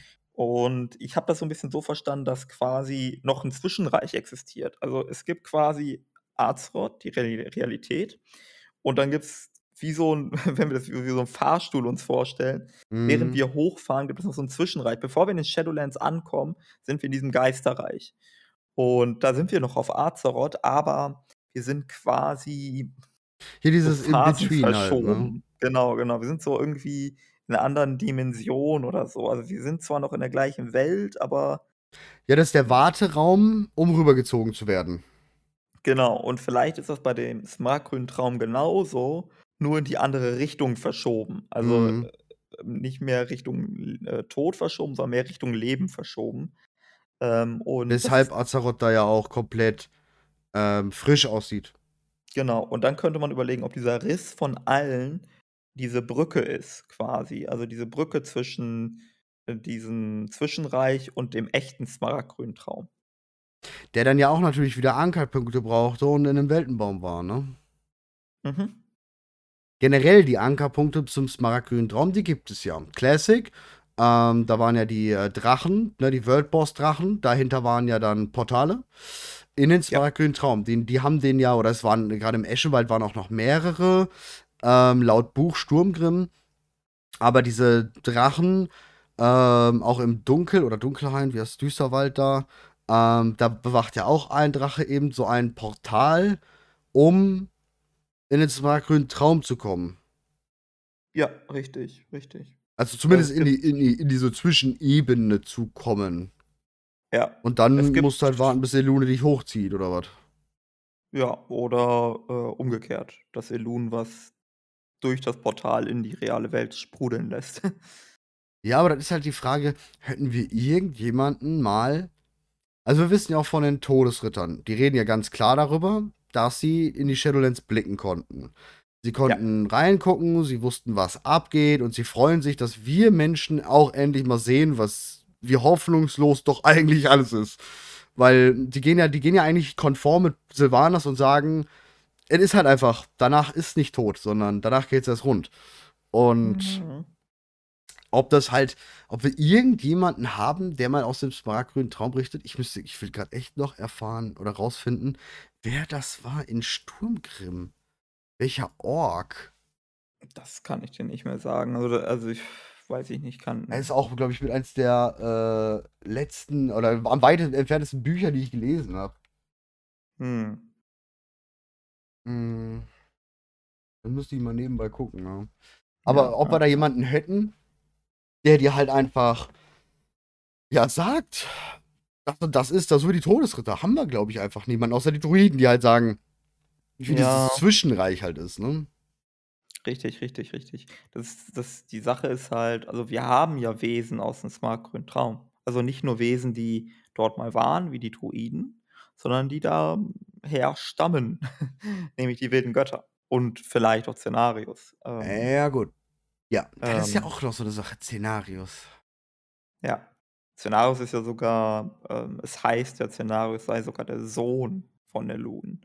Ja, Äh ich glaube, das nehme ich mittlerweile gar nicht mehr so wörtlich. Ja, es könnte sein, dass wir also, das Ding ist halt, dass es ja heißt, die Nachtelfen seien alles Kinder von Elun. Ja, Äh, genau. vor vor vor diesem Hintergrund, ähm, könnte das mit Cenarius also, Cenarius ist halt besonders mächtig, auch im Vergleich zu anderen wilden Göttern. Deswegen, ja, man könnte es wörtlich immer noch deuten, aber es könnte auch so was sein wie, äh, Cenarius ist vielleicht, der erste Versuch von Elun gewesen, Nachtelfen zu erschaffen, ne? Also, Ja. weil Cenarius sieht auch 'n bisschen aus wie Nachtelf. Und wenn die Nachtelfen von Elun erschaffen worden sind aus den Trollen, ähm, dann ist das vielleicht so der erste Versuch und Elun war noch 'n bisschen ungeübt und hat sich vielleicht 'n bisschen orientiert an den wilden Göttern und hat gesagt: „Okay, ich nehme jetzt einfach mal hier diesen Malorn und dann verändere ich den 'n bisschen.“ Und dann hat's das war dann der erste Prototyp, dann hat sie gesagt: „Ah, schon ganz nice, aber noch viel zu mächtig. Die Nachtelfen sollen vielleicht bisschen weniger krass sein.“ Und hat dann den Mhm. Aspekt von Malorn in der 2. Iterationsstufe weggelassen. Und hat dann dafür die Trolle als Rohling genommen oder so. Na, das kann sehr gut sein. Ja, schade. Also, ich habe jetzt grade auch noch mal versucht zu gucken, aber ich finde es hier echt nicht raus. Schade. Ja, das könnte auf jeden Fall sehr gut sein. Das könnte sehr gut sein. Was ja auch noch mal interessant ist, es musste ja zum Beispiel auch Broxigars Axt sein, die, ähm, Xenarius dort schaffte, den Baum zu zu zersplittern. Mhm. Ist halt auch alles, ne? Aber Ja, das ist halt alles sehr also, das Ding ist halt, ist auch wieder ewig her. Ah, und dann muss das halt alles wieder in die moderne Geschichte reinpassen und in die moderne Erzählung. Na gut, Sturmgrimm ist gar nicht so lang, ne? Sturmgrimm ist nach Weltenbeben. Mhm. Ist ja das Buch, Ja, ich, glaube ich mal, schon. pre, ähm, Legion. Stimmt schon, das geht eigentlich noch einigermaßen. Ja, da kann man mal, schon von ausgehen, dass grob äh dieses dieses, wie sie's vorhaben, da war. Ja. Das Zumindest stimmt schon. aufgebaut wurde in dem Alles Bereich. nach Kata ist eigentlich so einigermaßen Ja. ähm, Ja. einigermaßen sortiert.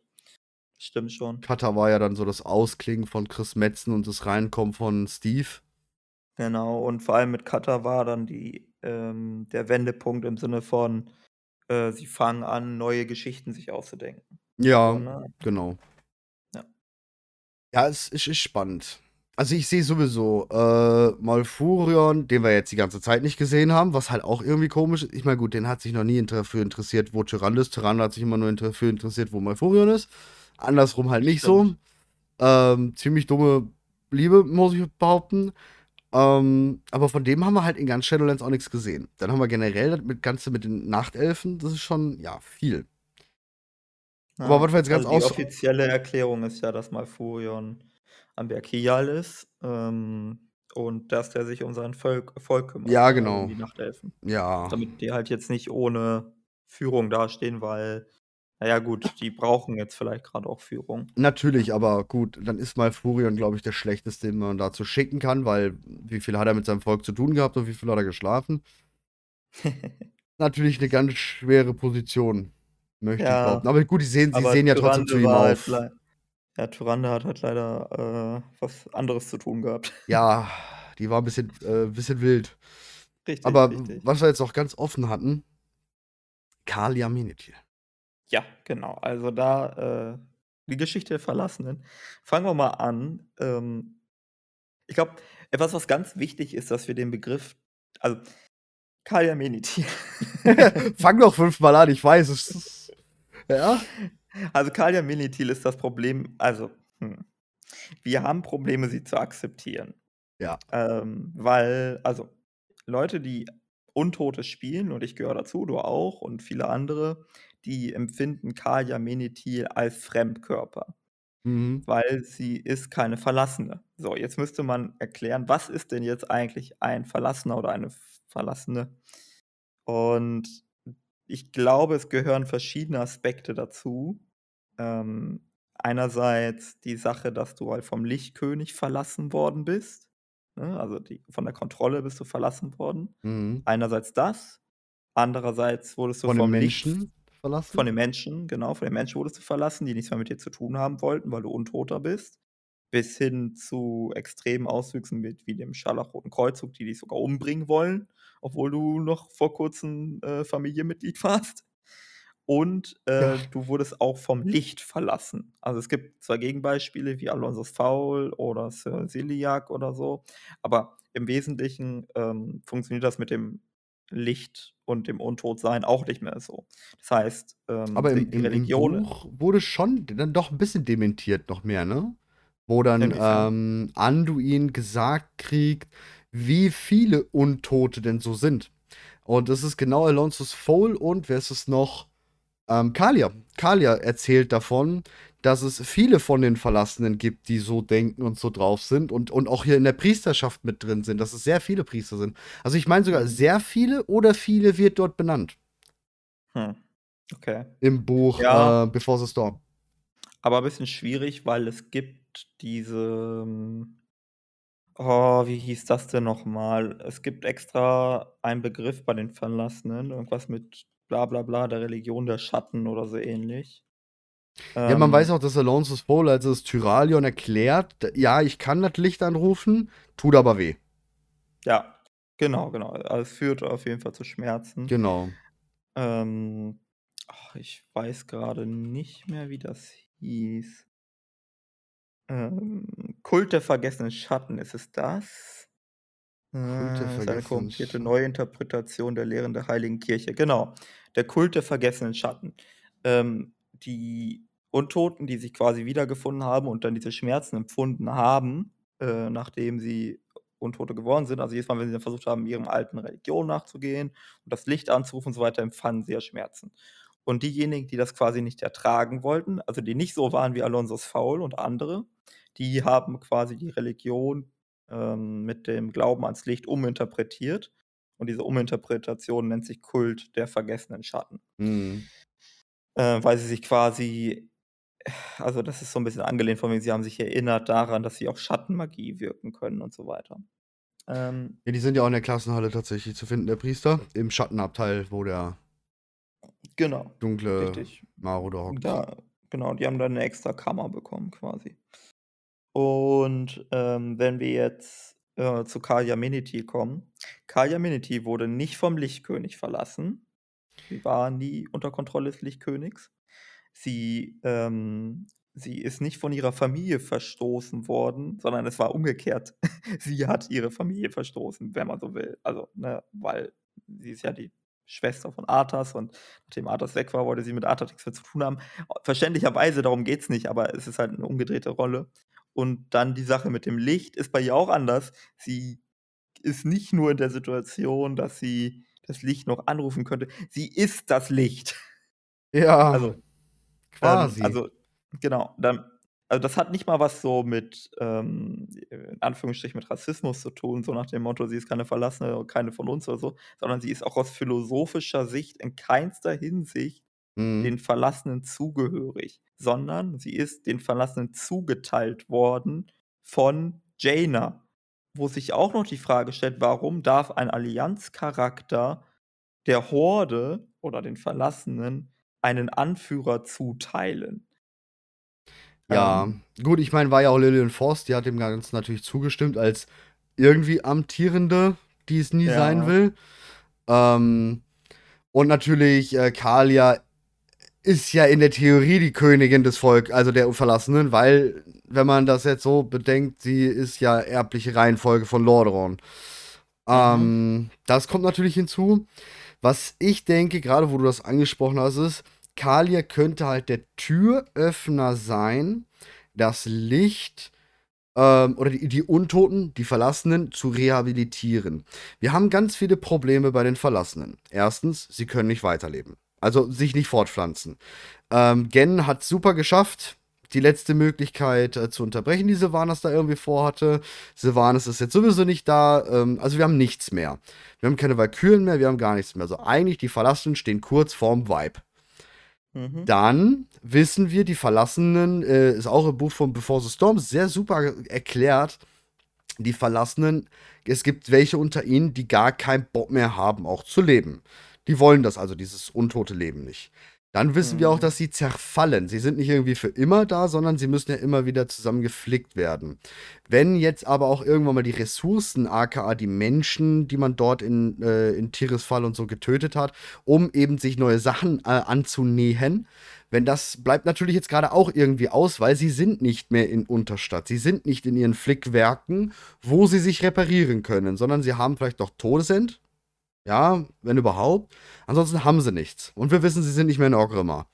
Das heißt, wir haben ganz viele offene Punkte mit den Verlassenen, die geklärt werden müssen in der Theorie, weil sonst gibt es eigentlich gar keine mehr. Dann haben wir das mit dem Licht und Kalia. Kalia könnte der Türöffner sein, der das, die irgendwie es schafft, dass die Verlassenen keinen Schmerz führen, sondern dem Licht sich wirklich öffnen können Mhm. und darüber vielleicht auch die Chance haben, nicht zu verfaulen. Verbündete Ja. oder Customization Options Untote incoming. Richtig, ne? Also das, äh, erinnert ein bisschen an die Geschichte weil das passt auch sehr, sehr gut zu Kaja, mit, äh, Illidan. Mm, ja. Ähm, äh, Xa äh, Xera, die Mutter Naru, Mhm. hat ja, ähm, Illidan, äh, heilen wollen und dann hat Illidan ja seinen Edgelord-Move gemacht: „Ich bin meine Narben.“ So, und genauso könnten die Untoten vor die Wahl gestellt werden, dass das Licht sie repariert, heilt, äh, den Schmerz lindert, wha whatever. Oder du machst diesen Illidan-Move und sagst: „Ich bin meine Verfaultheit Und ich glaube sogar, das wäre würde Verwesung.“ eher kommen. Das Problem an der Sache ist, wo weil ich jetzt gerade gesagt habe, sie würden dann halt völlig zu Licht konvertieren. Man müsste es aber so rüberbringen, Mhm. dass es so ist wie die Menschen in Sturmwind, die halt einfach an die Kirche glauben. Und nicht, es sind jetzt alles Heiligpriester und Heiligpaladine.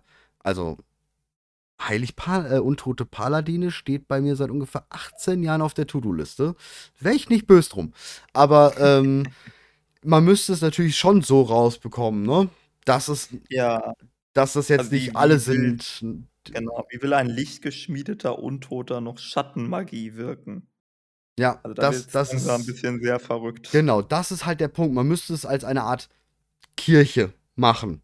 Und nicht als, ähm, sie sind jetzt alle Priester. Sondern sie müssen halt einfach nur daran glauben oder beten gehen oder sonstigen Scheiß, was auch immer so. Und dann können sie weiterleben. Oder können, oder zumindest Pri äh, Kalia kann vielleicht ein paar von ihnen rüberholen. Und die können dann die anderen Untoten, ähm, die anderen Verlassenen ja am Leben halten. Einzig, Ja. wie sieht's mit der Fortpflanzung aus? Das wird, glaube ich, kaum gehen. Ähm, Kann ich mir jedenfalls nicht vorstellen. ja, ja, Fortpflanzung ist 'n schwieriges Thema bei den Verlassenen. Ja, aber die Ähm, man müssen sich da was halt einfallen lassen. ja, man kann halt immer sagen: „Ja, wie wär's denn, wenn die Verlassenen erlauben, dass jeder, der, äh, sterben also, dass jeder quasi jeder Ork, jeder ho äh, Blutelf, jeder Mensch freiwillig, in sein Testament schreiben kann, dass wenn seine Tage gekommen sind, dass er, ähm, als Untoter wiedererweckt That's the point.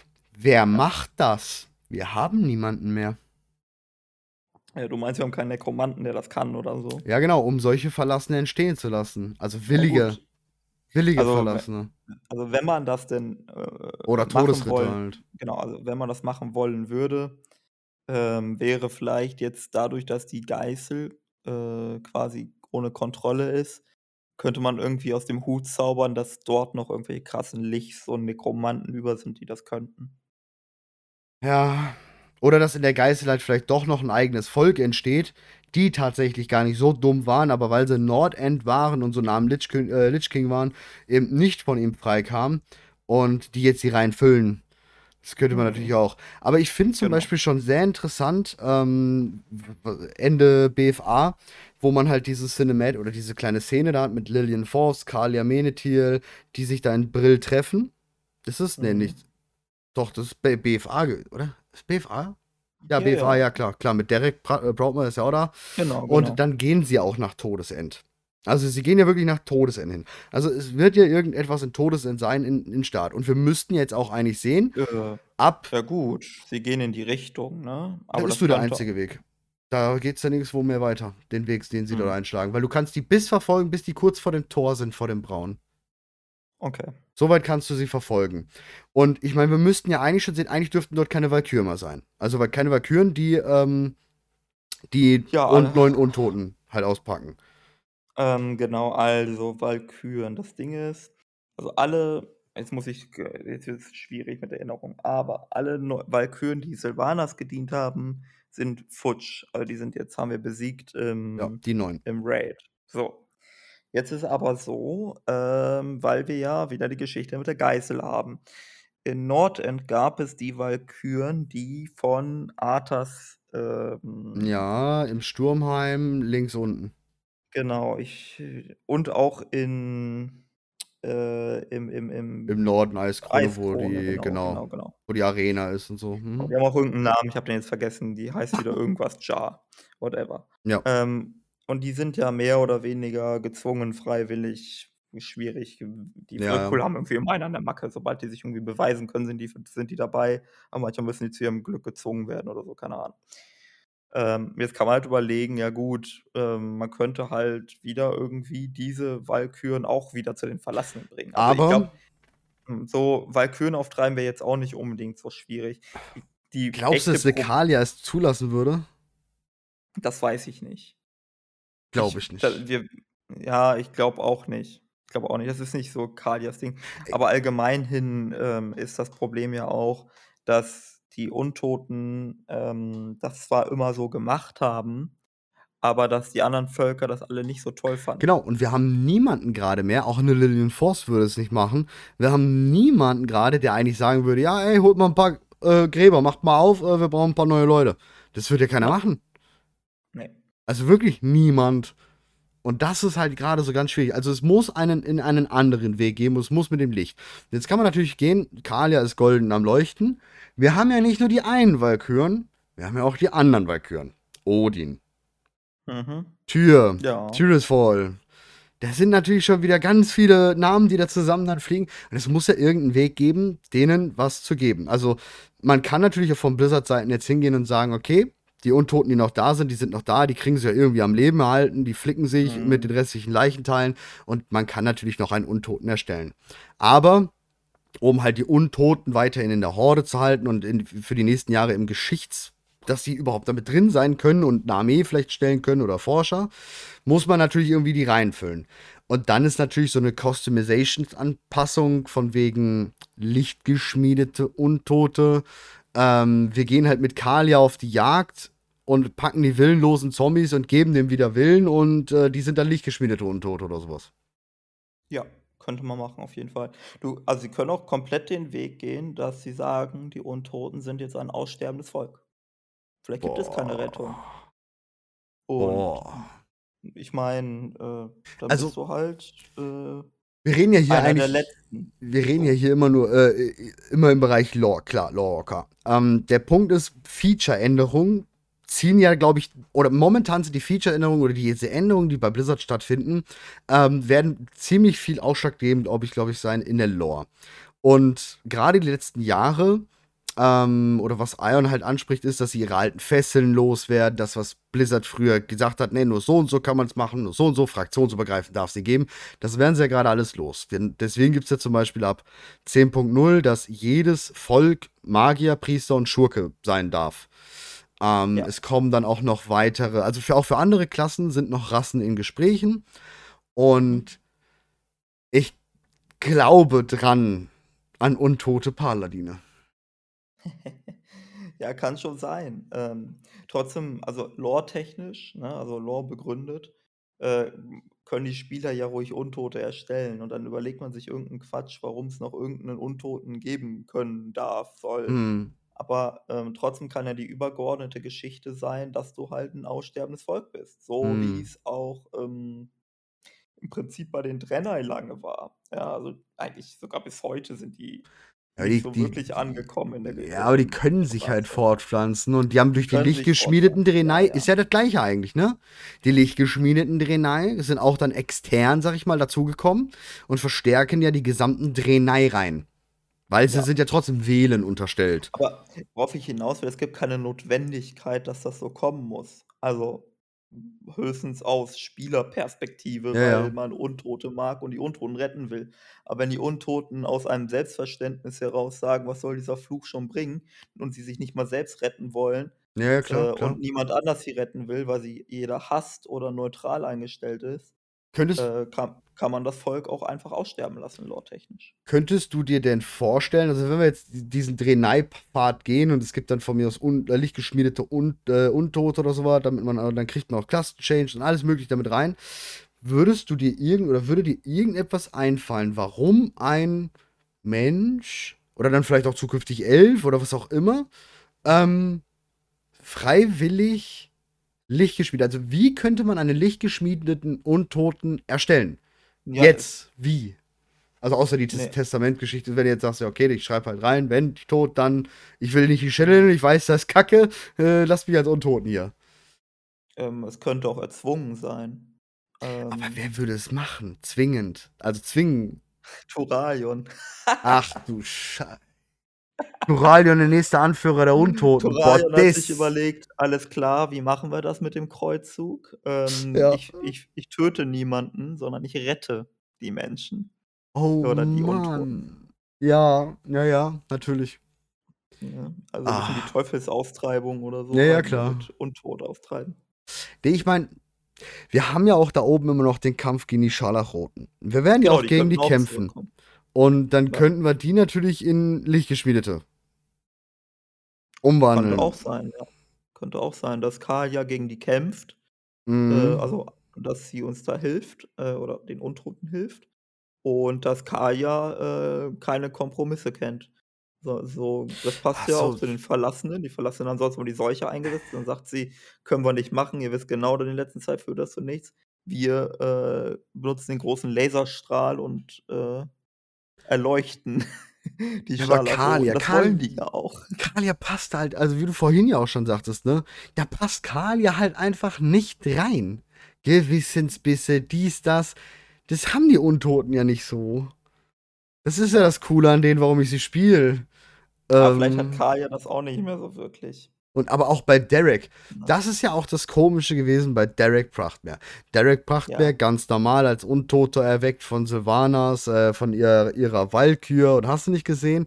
Und auch Mhm. der hegt voll die Zweifel, voll dieses ähm, melancholische und so, aber in die andere Richtung, wie die Verlassenen es gemacht haben. Die Verlassenen waren halt so gefühlslos. Ja, ich kann Ja. halt auch sterben. Ja, man kann überlegen, ob das daran liegt, was, äh, mit Derek Prachtmeer gemacht worden ist. Also, Derek Prachtmeer sollte ja 'n trojanisches Pferd Ja. werden. Ähm, Vielleicht ist das und ja auch. genau, und dann hat man ihn also, irgend der wurde ja irgendwie magisch behandelt, misshandelt, whatever. Und vielleicht liegt es daran, ne, also, dass er so Ja. verändert worden ist Dass er halt normal rüberkommt, ne? Dass er halt eher Genau. akzeptiert wird, ne? Genau, genau. Ja. Damit er halt nah genug an die Familie Prachtmeer kommen kann, äh, bis er aufs Knöpfchen drückt und explodiert. Ähm, und das wurde ja dann unterbrochen, ähm, weil es Aufstände gab innerhalb der Horde in BFA, ähm, mit Bane und so Bane. weiter.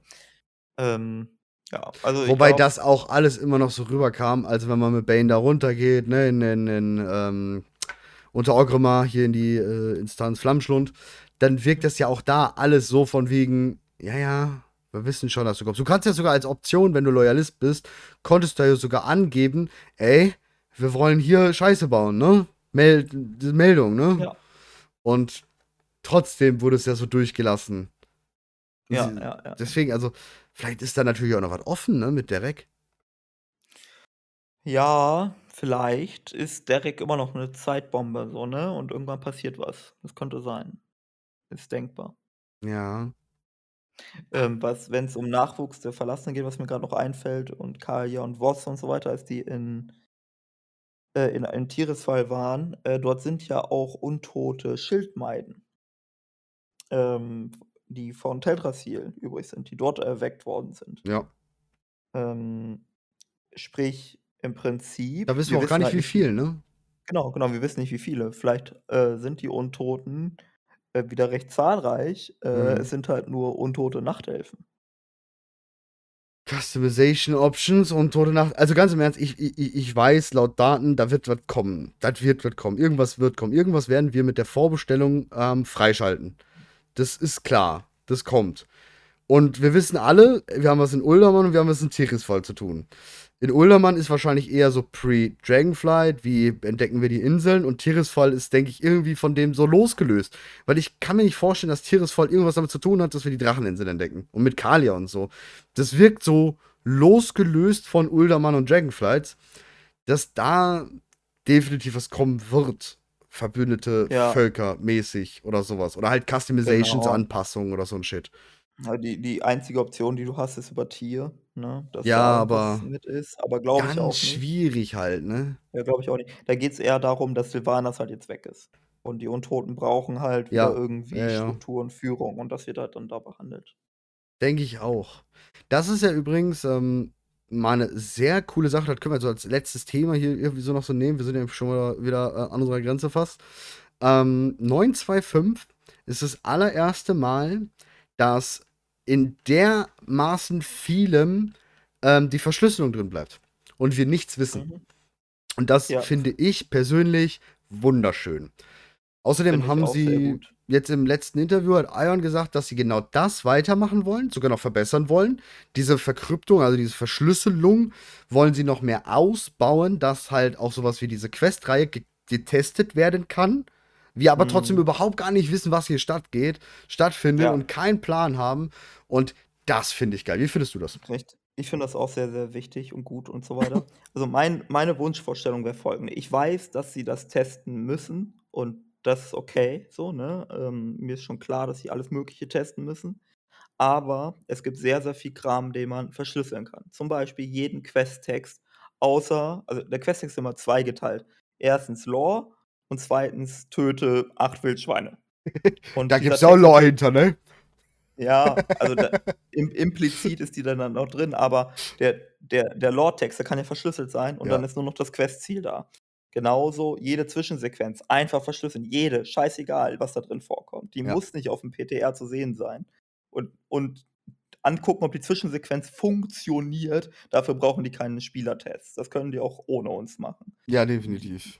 Genau. Die Spielertests brauchen sie nur, um irgendwelche Logikfehler in ihren Quests-Aufbau und Gebietsveränderungen und sonst Ja, was zu finden, die gebuggt dann. Sachen, Genau. ne, so 'n ein Gegenstand ist nicht richtig anklickbar, weil er ist halb in der Wand.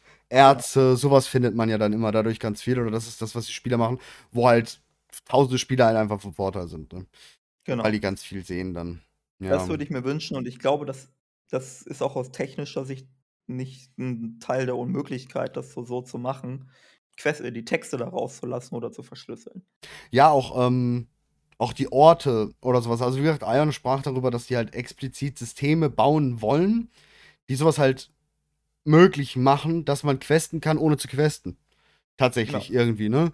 Und das finde ich echt cool. Auch das mit den Bossen wollen sie beibehalten. Sie finden sie merken, dass auch die Community hat's ja wunderbar auch aufgenommen. Selbst die World First Raider haben's ja sehr gut aufgenommen. Mhm. Ähm, und das finde ich saugut, weil d es dach sagte auch in dem Interview passenderweise jemand oder Asmongold hat's zu Ion gesagt, ähm: „Es kann ja nicht sein, dass wir den Kerkermeister schon das tote Modell hatten, wo wir alle wussten, das ist der Kerkermeister.“ Ja, das Ja. wussten wir halt einfach alle, weil die Runen und alles es hat halt gepasst. Wir wussten, wir hatten die Sterbeanimation. Die Sterbeanimation hatte dann natürlich genau zum Schluss die Position von dem Ding. Also, wir wussten einfach schon vorher, der Kerkermeister wird sterben. Das Ja. war halt einfach ich glaube, das hat sehr viel von der Magie von dem genommen. Ja, es gibt so viel in dieser Richtung. Das war nicht nur beim Kerkermeister so. D äh, Denatrius war auch so 'n Ding. Wir wir kannten die Sterbeanimation von Denatrius, bevor Shadowlands rauskam. Ja. Und, ähm, weil die Sterbeanimation von Denatrius identisch ist mit der Sterbeanitio Animation von den Nasresim, hat man sich damals schon zusammengereimt, alles klar, das Denatrius ist wahrscheinlich der Chef der Nasresim oder Ja, so. und das ist tragisch. So was darf Ja. nicht sein. Und 'ne 'ne 'ne To Todesanimation muss nicht unverschlüsselt weil es ist ja einfach nur 'n Model. Da kann ich einfach drauf zugreifen. Und es gibt ganz viele Models. Es gibt sogar noch ganz viele Models aus 7.0, 8.0, die bis heute verschlüsselt sind. Die zum Mhm. Beispiel immer wieder geändert werden, ne? Die Quest-Reihe hier zum Beispiel rund um die, ähm, Dunkelwaldläufer. Wird immer wieder verändert und wieder immer verändert und dann hast du da verschlüsselte Sachen zu und so. Und Ja. das gibt es. Das können sie. Also, warum warum verschlüsseln die so was wie wie die Leiche vom Kerkermeister nicht?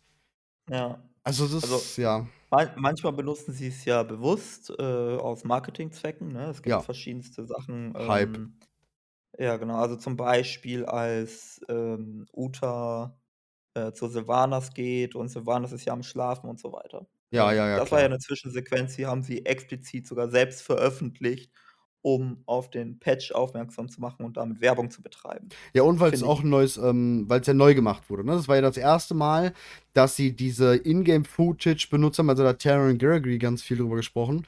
Mhm. Ähm, das war das 1. Mal, dass sie das benutzt haben, dieses wo sie durch, ähm wo Sylvanas und Uta zusammen wo sie das 1. Mal als Waldläufer-Generälin wieder auftaucht Ja. und sie dort hocken. Da sieht's ja schon anders aus. Das ist soll ja die neue Generation der In-Game-Cinematics werden. Ähm, Ja. also, so 'n neuer Sprung in Sachen Qualität, was ja auch wirklich klasse ist. Und, Genau, es ähm geht vor allem darum, dass sie Ja. soweit ich's verstehe, geht's vor allem erst mal darum, nicht, dass das irgendwie toller aussehen soll, sondern dass sie damit mittelgut aussehende weil die also, es gibt immer noch Sachen, die sehen und wenn sie Render-Cinematics so weiter machen. Das ist das, Ja, wenn sie ja, versuchen, das das ist genau. Ja. So, aber es geht darum, dass sie so mittelgut aussehende Sachen machen können, ohne super viel technischen Aufwand zu betreiben.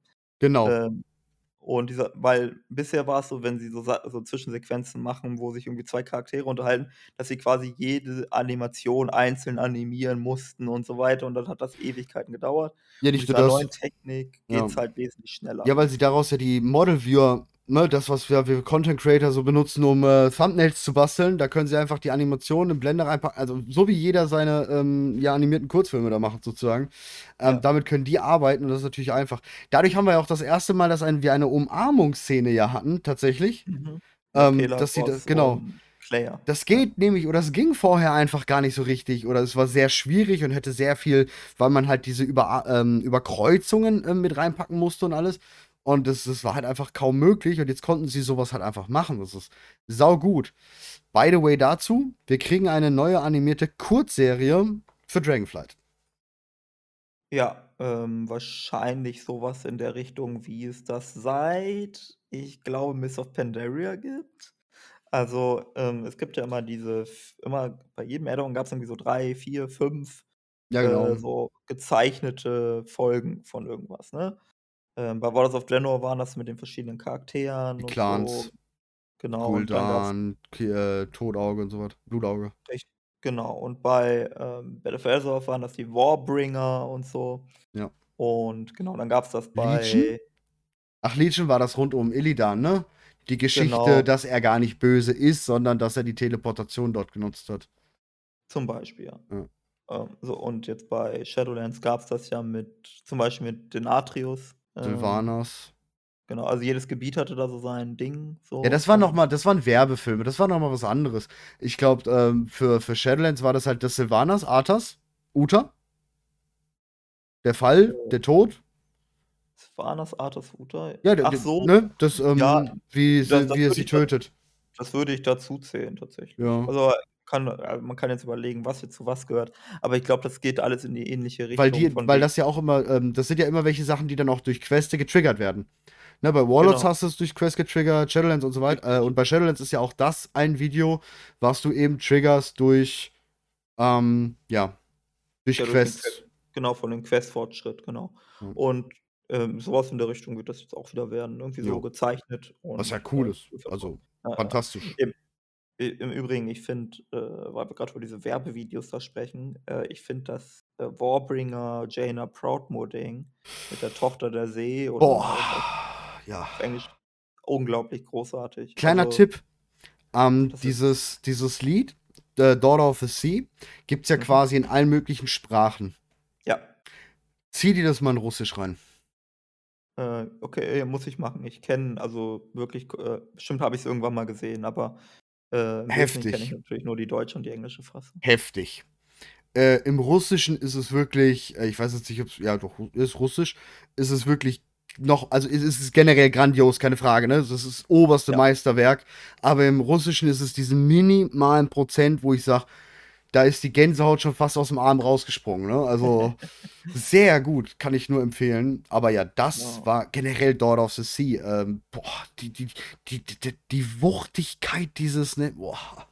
Ja, ja. Da habe ich mir schon fast gewünscht, dass sie, äh, 'n ganzes Album raushauen zu allen möglichen Charakteren. Ja, wo sind eigentlich die Elite Tauren Chieftains, wenn man die mal braucht, ne? Ja, 'N ja. Feature mit mit der, oha. Ja, wäre klasse gewesen. nice. Ja, ähm, ich glaube, wenn wir das nächste Mal also, es kann sein, wir wissen's noch nicht genau, wir wollen euch nur schon mal darauf vorbereiten, dass eventuell, ähm, dann jetzt eine Pause kommt. Ja, könnte Ähm, sein, es aber könnte vielleicht auch sein. nicht. Wir schauen halt mal. Der Punkt ist, ähm, es ist für nächste für diese also, wenn ihr jetzt das rauskommt, könnte es schon draußen sein. Es ist was im Launcher vorbereitet, was nächste Woche und übernächste Woche getriggert wird. Ich gehe davon aus, dass die erste Woche, weil der WoLTK Alpha-Server hochgefahren ist anscheinend also, er ist schon da, er ist schon implementiert im Launcher. Der wird wahrscheinlich diese Woche dann jetzt kommen. Und für nächste Woche ist auch was geplant, was sehr drauf schließend ist 925. Das Mhm. heißt, ja, schauen wir dann, nur dass ihr dann wisst, dass wir dann das da irgendwie bestimmt irgendwie reinquatschen werden. Ja, genau. Ja, ja. Ähm, ich muss mal gucken, äh, wir nehmen immer sonntags auf und, ähm, ich wei also, ich werde nächstes Wochenende, Samstag und Sonntag, äh, keine Zeit haben für Podcast. Deswegen kann sein, dass wir nächste Woche einmal ausnahmsweise 'ne Pause machen oder wir Ja. nehmen's an 'nem anderen Tag auf. Mal müssen wir Ja. mal gucken, ob das klappt. Ja, kann man nicht auch Werbung machen für das, was du da machst? Ja, meinetwegen. Ja, Ähm, gerne. also, ja, ähm, wir werden also, Bonjour wird zusammen mit der AOK Bayern ein großes Event machen, äh, die Bonjour Jugendspiele, wo wir angelehnt an die Bundesjugendspiele ein großes Sportevent machen werden. Ähm, das Ganze wird auf dem Bonjour-Kanal ausgestrahlt am Sonntag, am 8. Mai ab 16:00 und, äh, dort nehmen 12 verschiedene Influencer teil. 2 weitere werden das Ganze moderieren und kommentieren. Äh, es ist, glaube ich man kann das schon so sagen, es ist bisher die größte Veranstaltung, die wir geplant haben überhaupt bisher. Und ja, ich bin ziemlich aufgeregt. Ich hoffe, es klappt alles. Ich bin sehr ja. gespannt. Ich freue mich Ja. drauf. Es klingt ziemlich cool, es liest sich auch ziemlich cool und fantastisch und bringt mal wieder so 'n bisschen den Fokus auf solche Sachen, die wichtig sind. Ja, ich Finde das auch ich finde das auch vor allem nice und bin auch bisschen stolz drauf, dass wir so was umsetzen. Also, auf Twitch, ähm, gibt's also, ne, Twitch ist ja vor allem für Gaming und so weiter bekannt. Ja. Ähm, und es gibt natürlich immer mal wieder Events, aber, äh, grade solche Events sind halt was Ja, extrem schwierig. Besonderes. Ja, ja. Ja, vor allem auch schwierig, die die logistische Leistung dahinter, das alles zu organisieren, die ganzen Influencer mit an Boot zu holen, dass dann auch die Termine und alles passen und da passt. Weil ja, das sind ja eigentlich alles Leute, die nur von zu Hause aus, sage ich mal, vorm PC ja irgendwie quasi arbeiten. Und dann Ja. so was dazu, äh, ähm, mobilisieren, ist super cool, super cool. Ja, ja, also, ich ich habe auch noch nie was in so 'ner Größenordnung bisher geplant, ne? Da gehört halt super viel dazu. Hotels, äh, buchen, 'ne Halle mieten, äh, Geräte. Du musst dir Gedanken machen über Sanitäter und alles Ja, ja, klar, klar. Da ist Voll cool. riesiger Rattenschwanz dran. Ähm, also, da haben wir jetzt auch schon wirklich schon einige Monate dran gearbeitet, also, Ja, also, äh, liebe ich Zuhörer, falls ihr das jetzt mitgekriegt habt, Wochenende, Bonjour-Kanal, ähm, definitiv einschalten, supporten, solche Sachen sind wichtig, cool und, äh, mal was anderes und gewagt, gut, groß, schön, sollte man sich angucken. Ja, Definitiv. ja. Aber es könnte auch sein, dass 'n kompletter Reinfall wird, weil wir uns komplett übernommen haben. Ja, aber dann ist Aber witzig. ja, dann ist witzig. Hoffentlich ist dann witzig, Dann ist Fremdschämen angesagt und dann ist witzig. Nein, Spaß. Ja. Als ob. Äh, wird schon hinhauen, ja. Ja. Ja, gut. Dann war's das für diese Folge. Ich bedanke Ja. mich fürs Zusehen, Zuhören. Danke, äh, jetzt an der Stelle auch noch mal kurz für die ganzen Bewertungen. Ähm, es ist unglaublich schön, eure ganzen Kommentare zu lesen. Ich lese sie mir definitiv immer alle durch. Versuche auch zu antworten, wenn da jetzt irgendein Verständnisproblem war oder sowas, dann versuche ich das zu antworten. Die Diskussionsrunden im Discord sind grandios krass. Da komme ich nicht hinterher. Und ja, wie gesagt, vielen lieben Dank für die ganzen äh, Bewertungen auf Spotify. Da hatten wir jetzt ein paar. Auf Apple hatten wir auch ein paar. Vielen lieben Dank dafür. Danke, dass ihr uns hört. Ja, derbe nice. Äh, lasst ein Like da, drückt die Glocke und abonniert und so weiter und so fort. Und kommentiert. Ähm, genau. Cool. Alles klar. Bis zur nächsten Folge. Tschüssi. Ja, bis dann.